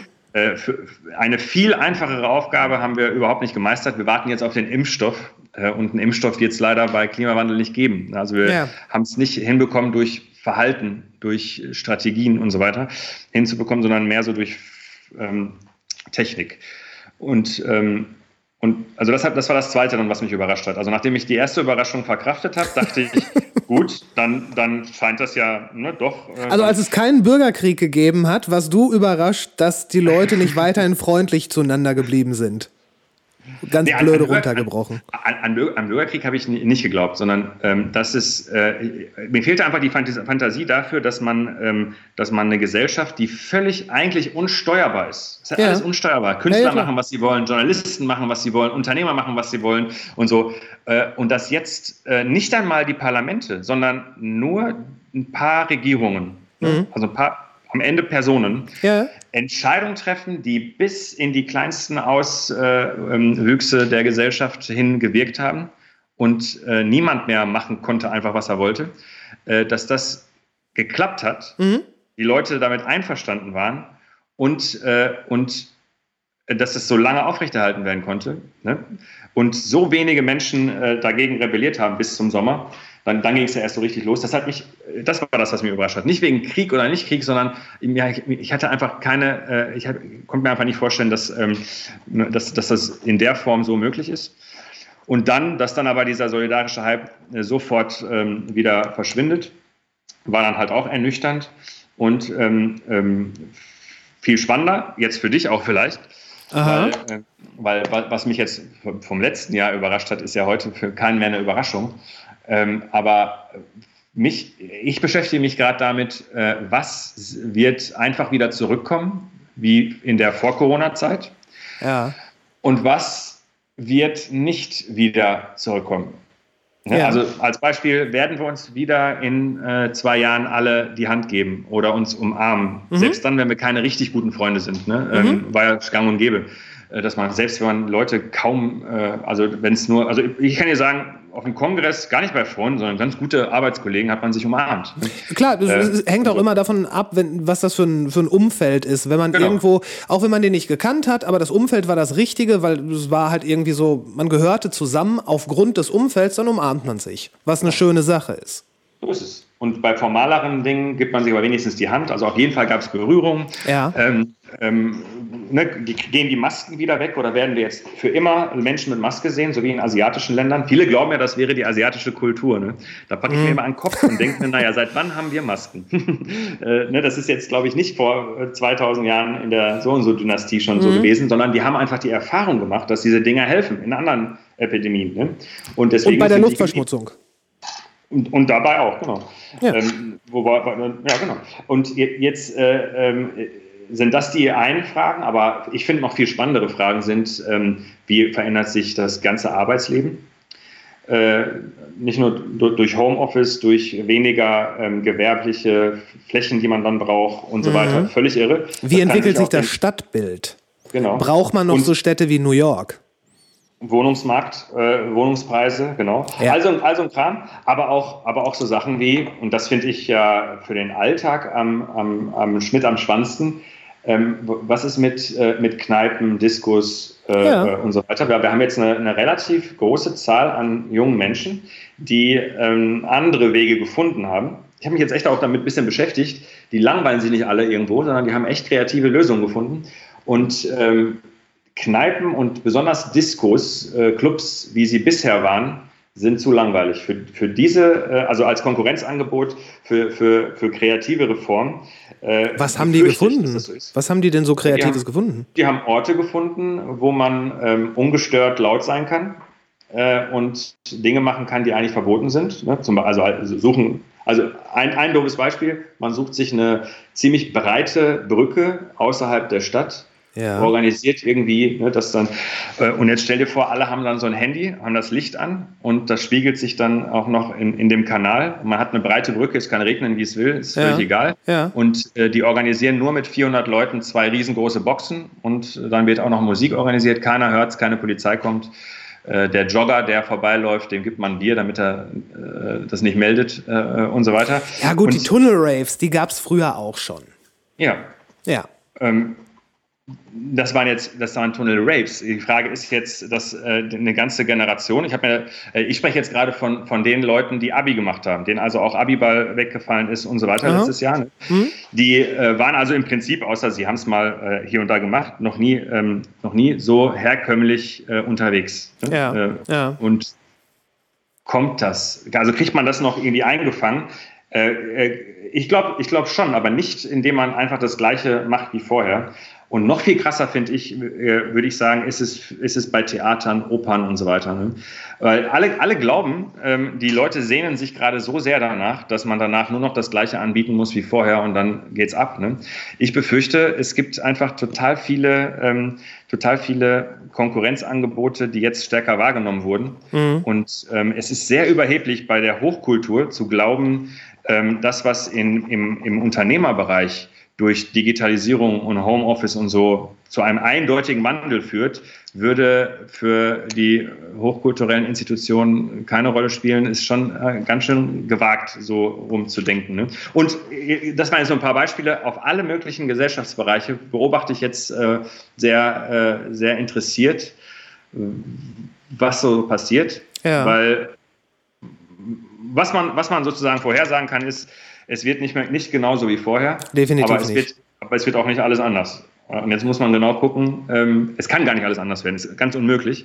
Äh, also muss man gucken, wie es ähm, wird. Also was äh, stabil, einigermaßen stabil ist und was so durch ein paar Veränderungen noch irgendwie geht.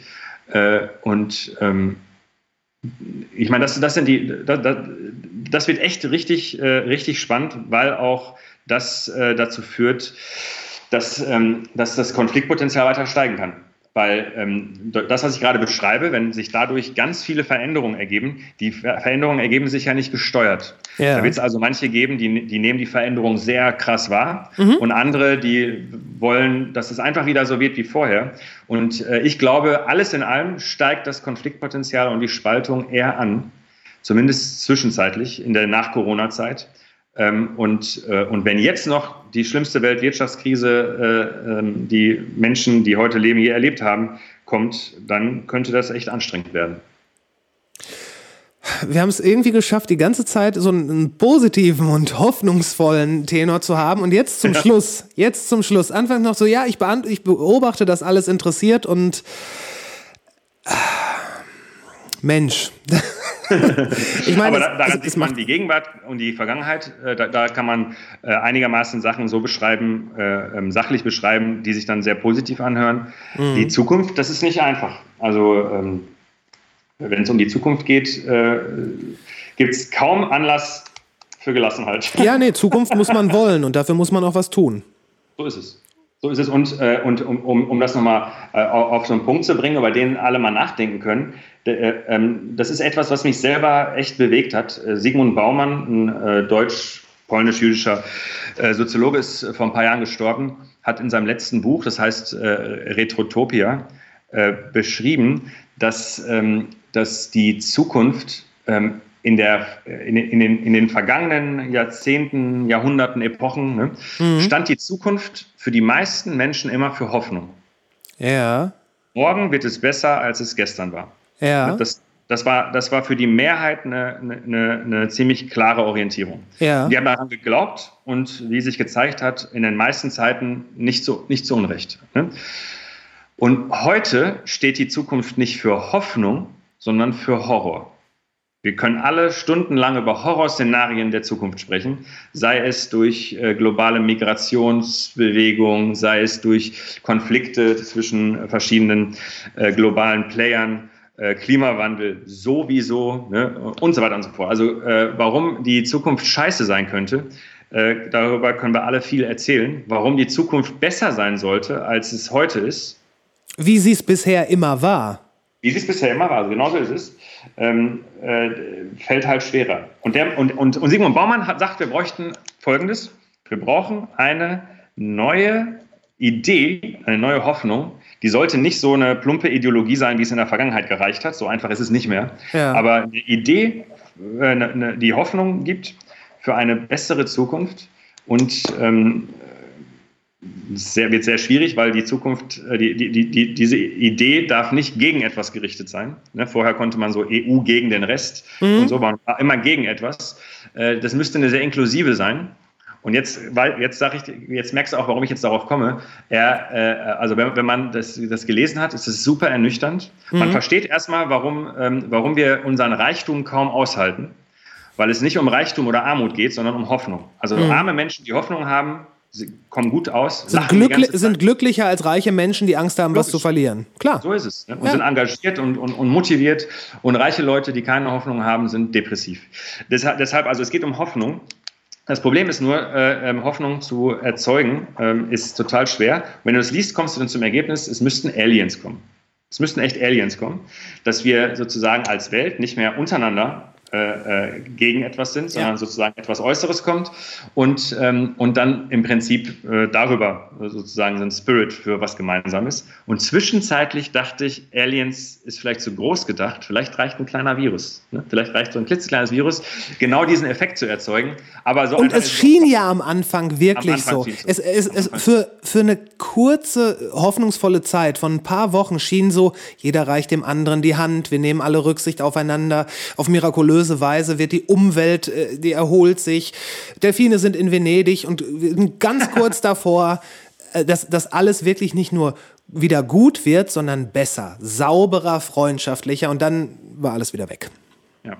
Und äh, das heißt jetzt nicht, dass es nicht äh, ähm, besser werden könnte. Es geht mir nur darum, deutlich zu machen, dass wir keine Ideen haben, dass zum Beispiel in der ersten Auflage des Buchs Integrationsparadox steht noch drin, ähm, oder in den ersten Auflagen äh, ähm, steht noch drin, dass es keine ähm, Bewegung gibt, äh, die sich an der Zukunft orientiert. Mhm. Weil es damals noch kein äh, Fridays for Future noch nicht gab. Mhm. Ne? Äh, das heißt, äh, ähm, wir hatten echt bis 2018 die, eine Zeit, wo wir keine zukunftsorientierte soziale Bewegung hatten. Das musst du dir mal vorstellen. Durch Fridays for Future hast du das jetzt wenigstens drin. Ne? So anstrengend das auch für die Gesellschaft ist. Das ist schon eine Hilfe. Für die mhm. gesamte mhm. Gesellschaft ja, ja. ist eine Hilfe. Weil man jetzt wenigstens auf der Suche ist nach dem, was Sigmund Baumann beschreibt. Ne? So eine Idee von einer Zukunft, die lebenswert ist vielleicht nicht lebenswerter, aber zumindest lebenswert. Ne? Mhm. Äh, dieses, vielleicht dieses, ähm, ähm, diese Steigerungsform müssen wir vielleicht aufgeben. Vielleicht genau. geht es nicht besser als heute. Das, aber das ist es halt. Schlechter. Und das ja. ist es halt. Vielleicht muss es auch gar nicht besser als heute gehen, weil es uns heute schon sehr, sehr gut geht. Äh, und vielleicht ist es ist es wichtiger, anstatt, ähm, das, vielleicht ist es wichtiger, harmonischer miteinander zu werden, als irgendwo hinzustreben, dass es besser wird, was dann natürlich egoistisch motiviert heißt, für mich soll es besser werden. Aber wenn, wenn es uns allen, wenn wir alle erstmal cool miteinander sind, dann kann man doch auch innerhalb eines Status quo viele neue spannende Sachen erfahren. Ja. Und ähm, Nein, würde ich auch sagen. Ja. Und ich finde, damit sind wir dann doch auf einer hoffnungsvollen Note noch rausgekommen. Ich habe keine, hab keine Idee, warum man Hoffnung haben sollte, aber auch keine, warum man keine haben sollte. Aladdin, ich danke dir sehr für das Gespräch. Und äh, vielleicht, wenn du irgendwann eine gute Idee hast, warum man Hoffnung haben sollte, ähm, lass uns gerne nochmal einen Podcast machen. Ähm, dein Buch äh, oder deine Bücher kriegt man überall, wo es Bücher gibt. Idealerweise natürlich in einem kleinen Laden, äh, wo man vorher anruft und die das dann rausreichen. Ähm, ja, die letzten Worte gehören dem Gast. Chris, äh, hat mich gefreut, äh, äh, mit dir ein bisschen zu plaudern hier. Zwei Stunden schon. Ja. Mehr als zwei Stunden. Ja, ja. Ähm, und äh, ja, äh, von also zwei Leute aus dem Ruhrgebiet unter sich, die über die Welt gesprochen haben, ist doch eine gute Sache. Würde ich sagen. Danke dir. Oder? Ja. Mach's gut. Und wir sind raus. Die Vorlesung ist vorbei. Nächste Woche wird abgefragt. Ey, jetzt mal ehrlich, wie gut war das denn bitte? Die Bücher von Aladdin solltet ihr definitiv in Erwägung ziehen, denn in Zeiten wie diesen kann ein wissenschaftliches Fundament wirklich nur von Vorteil sein. Es gibt eine ganze Zukunft zu gestalten. Und ich weiß nicht, was ihr in eurer Zukunft vorhabt, aber wenn ihr es blöd fändet, äh, irgendeine Podcast-Folge zu verpassen, könnt ihr natürliche Ausrede im Podcatcher eurer Wahl abonnieren dann könnt ihr da schon mal einen Haken dran machen. Wenn ihr auch noch eine Bewertung dalassen wollt, zum Beispiel auf Apple Podcast, super. Schreibt mir, was ihr gut findet, was ihr dämlich findet. Schreibt mir, ey, schreibt mir, was ihr wollt und was ihr auch tut. Macht's gut. Bis später.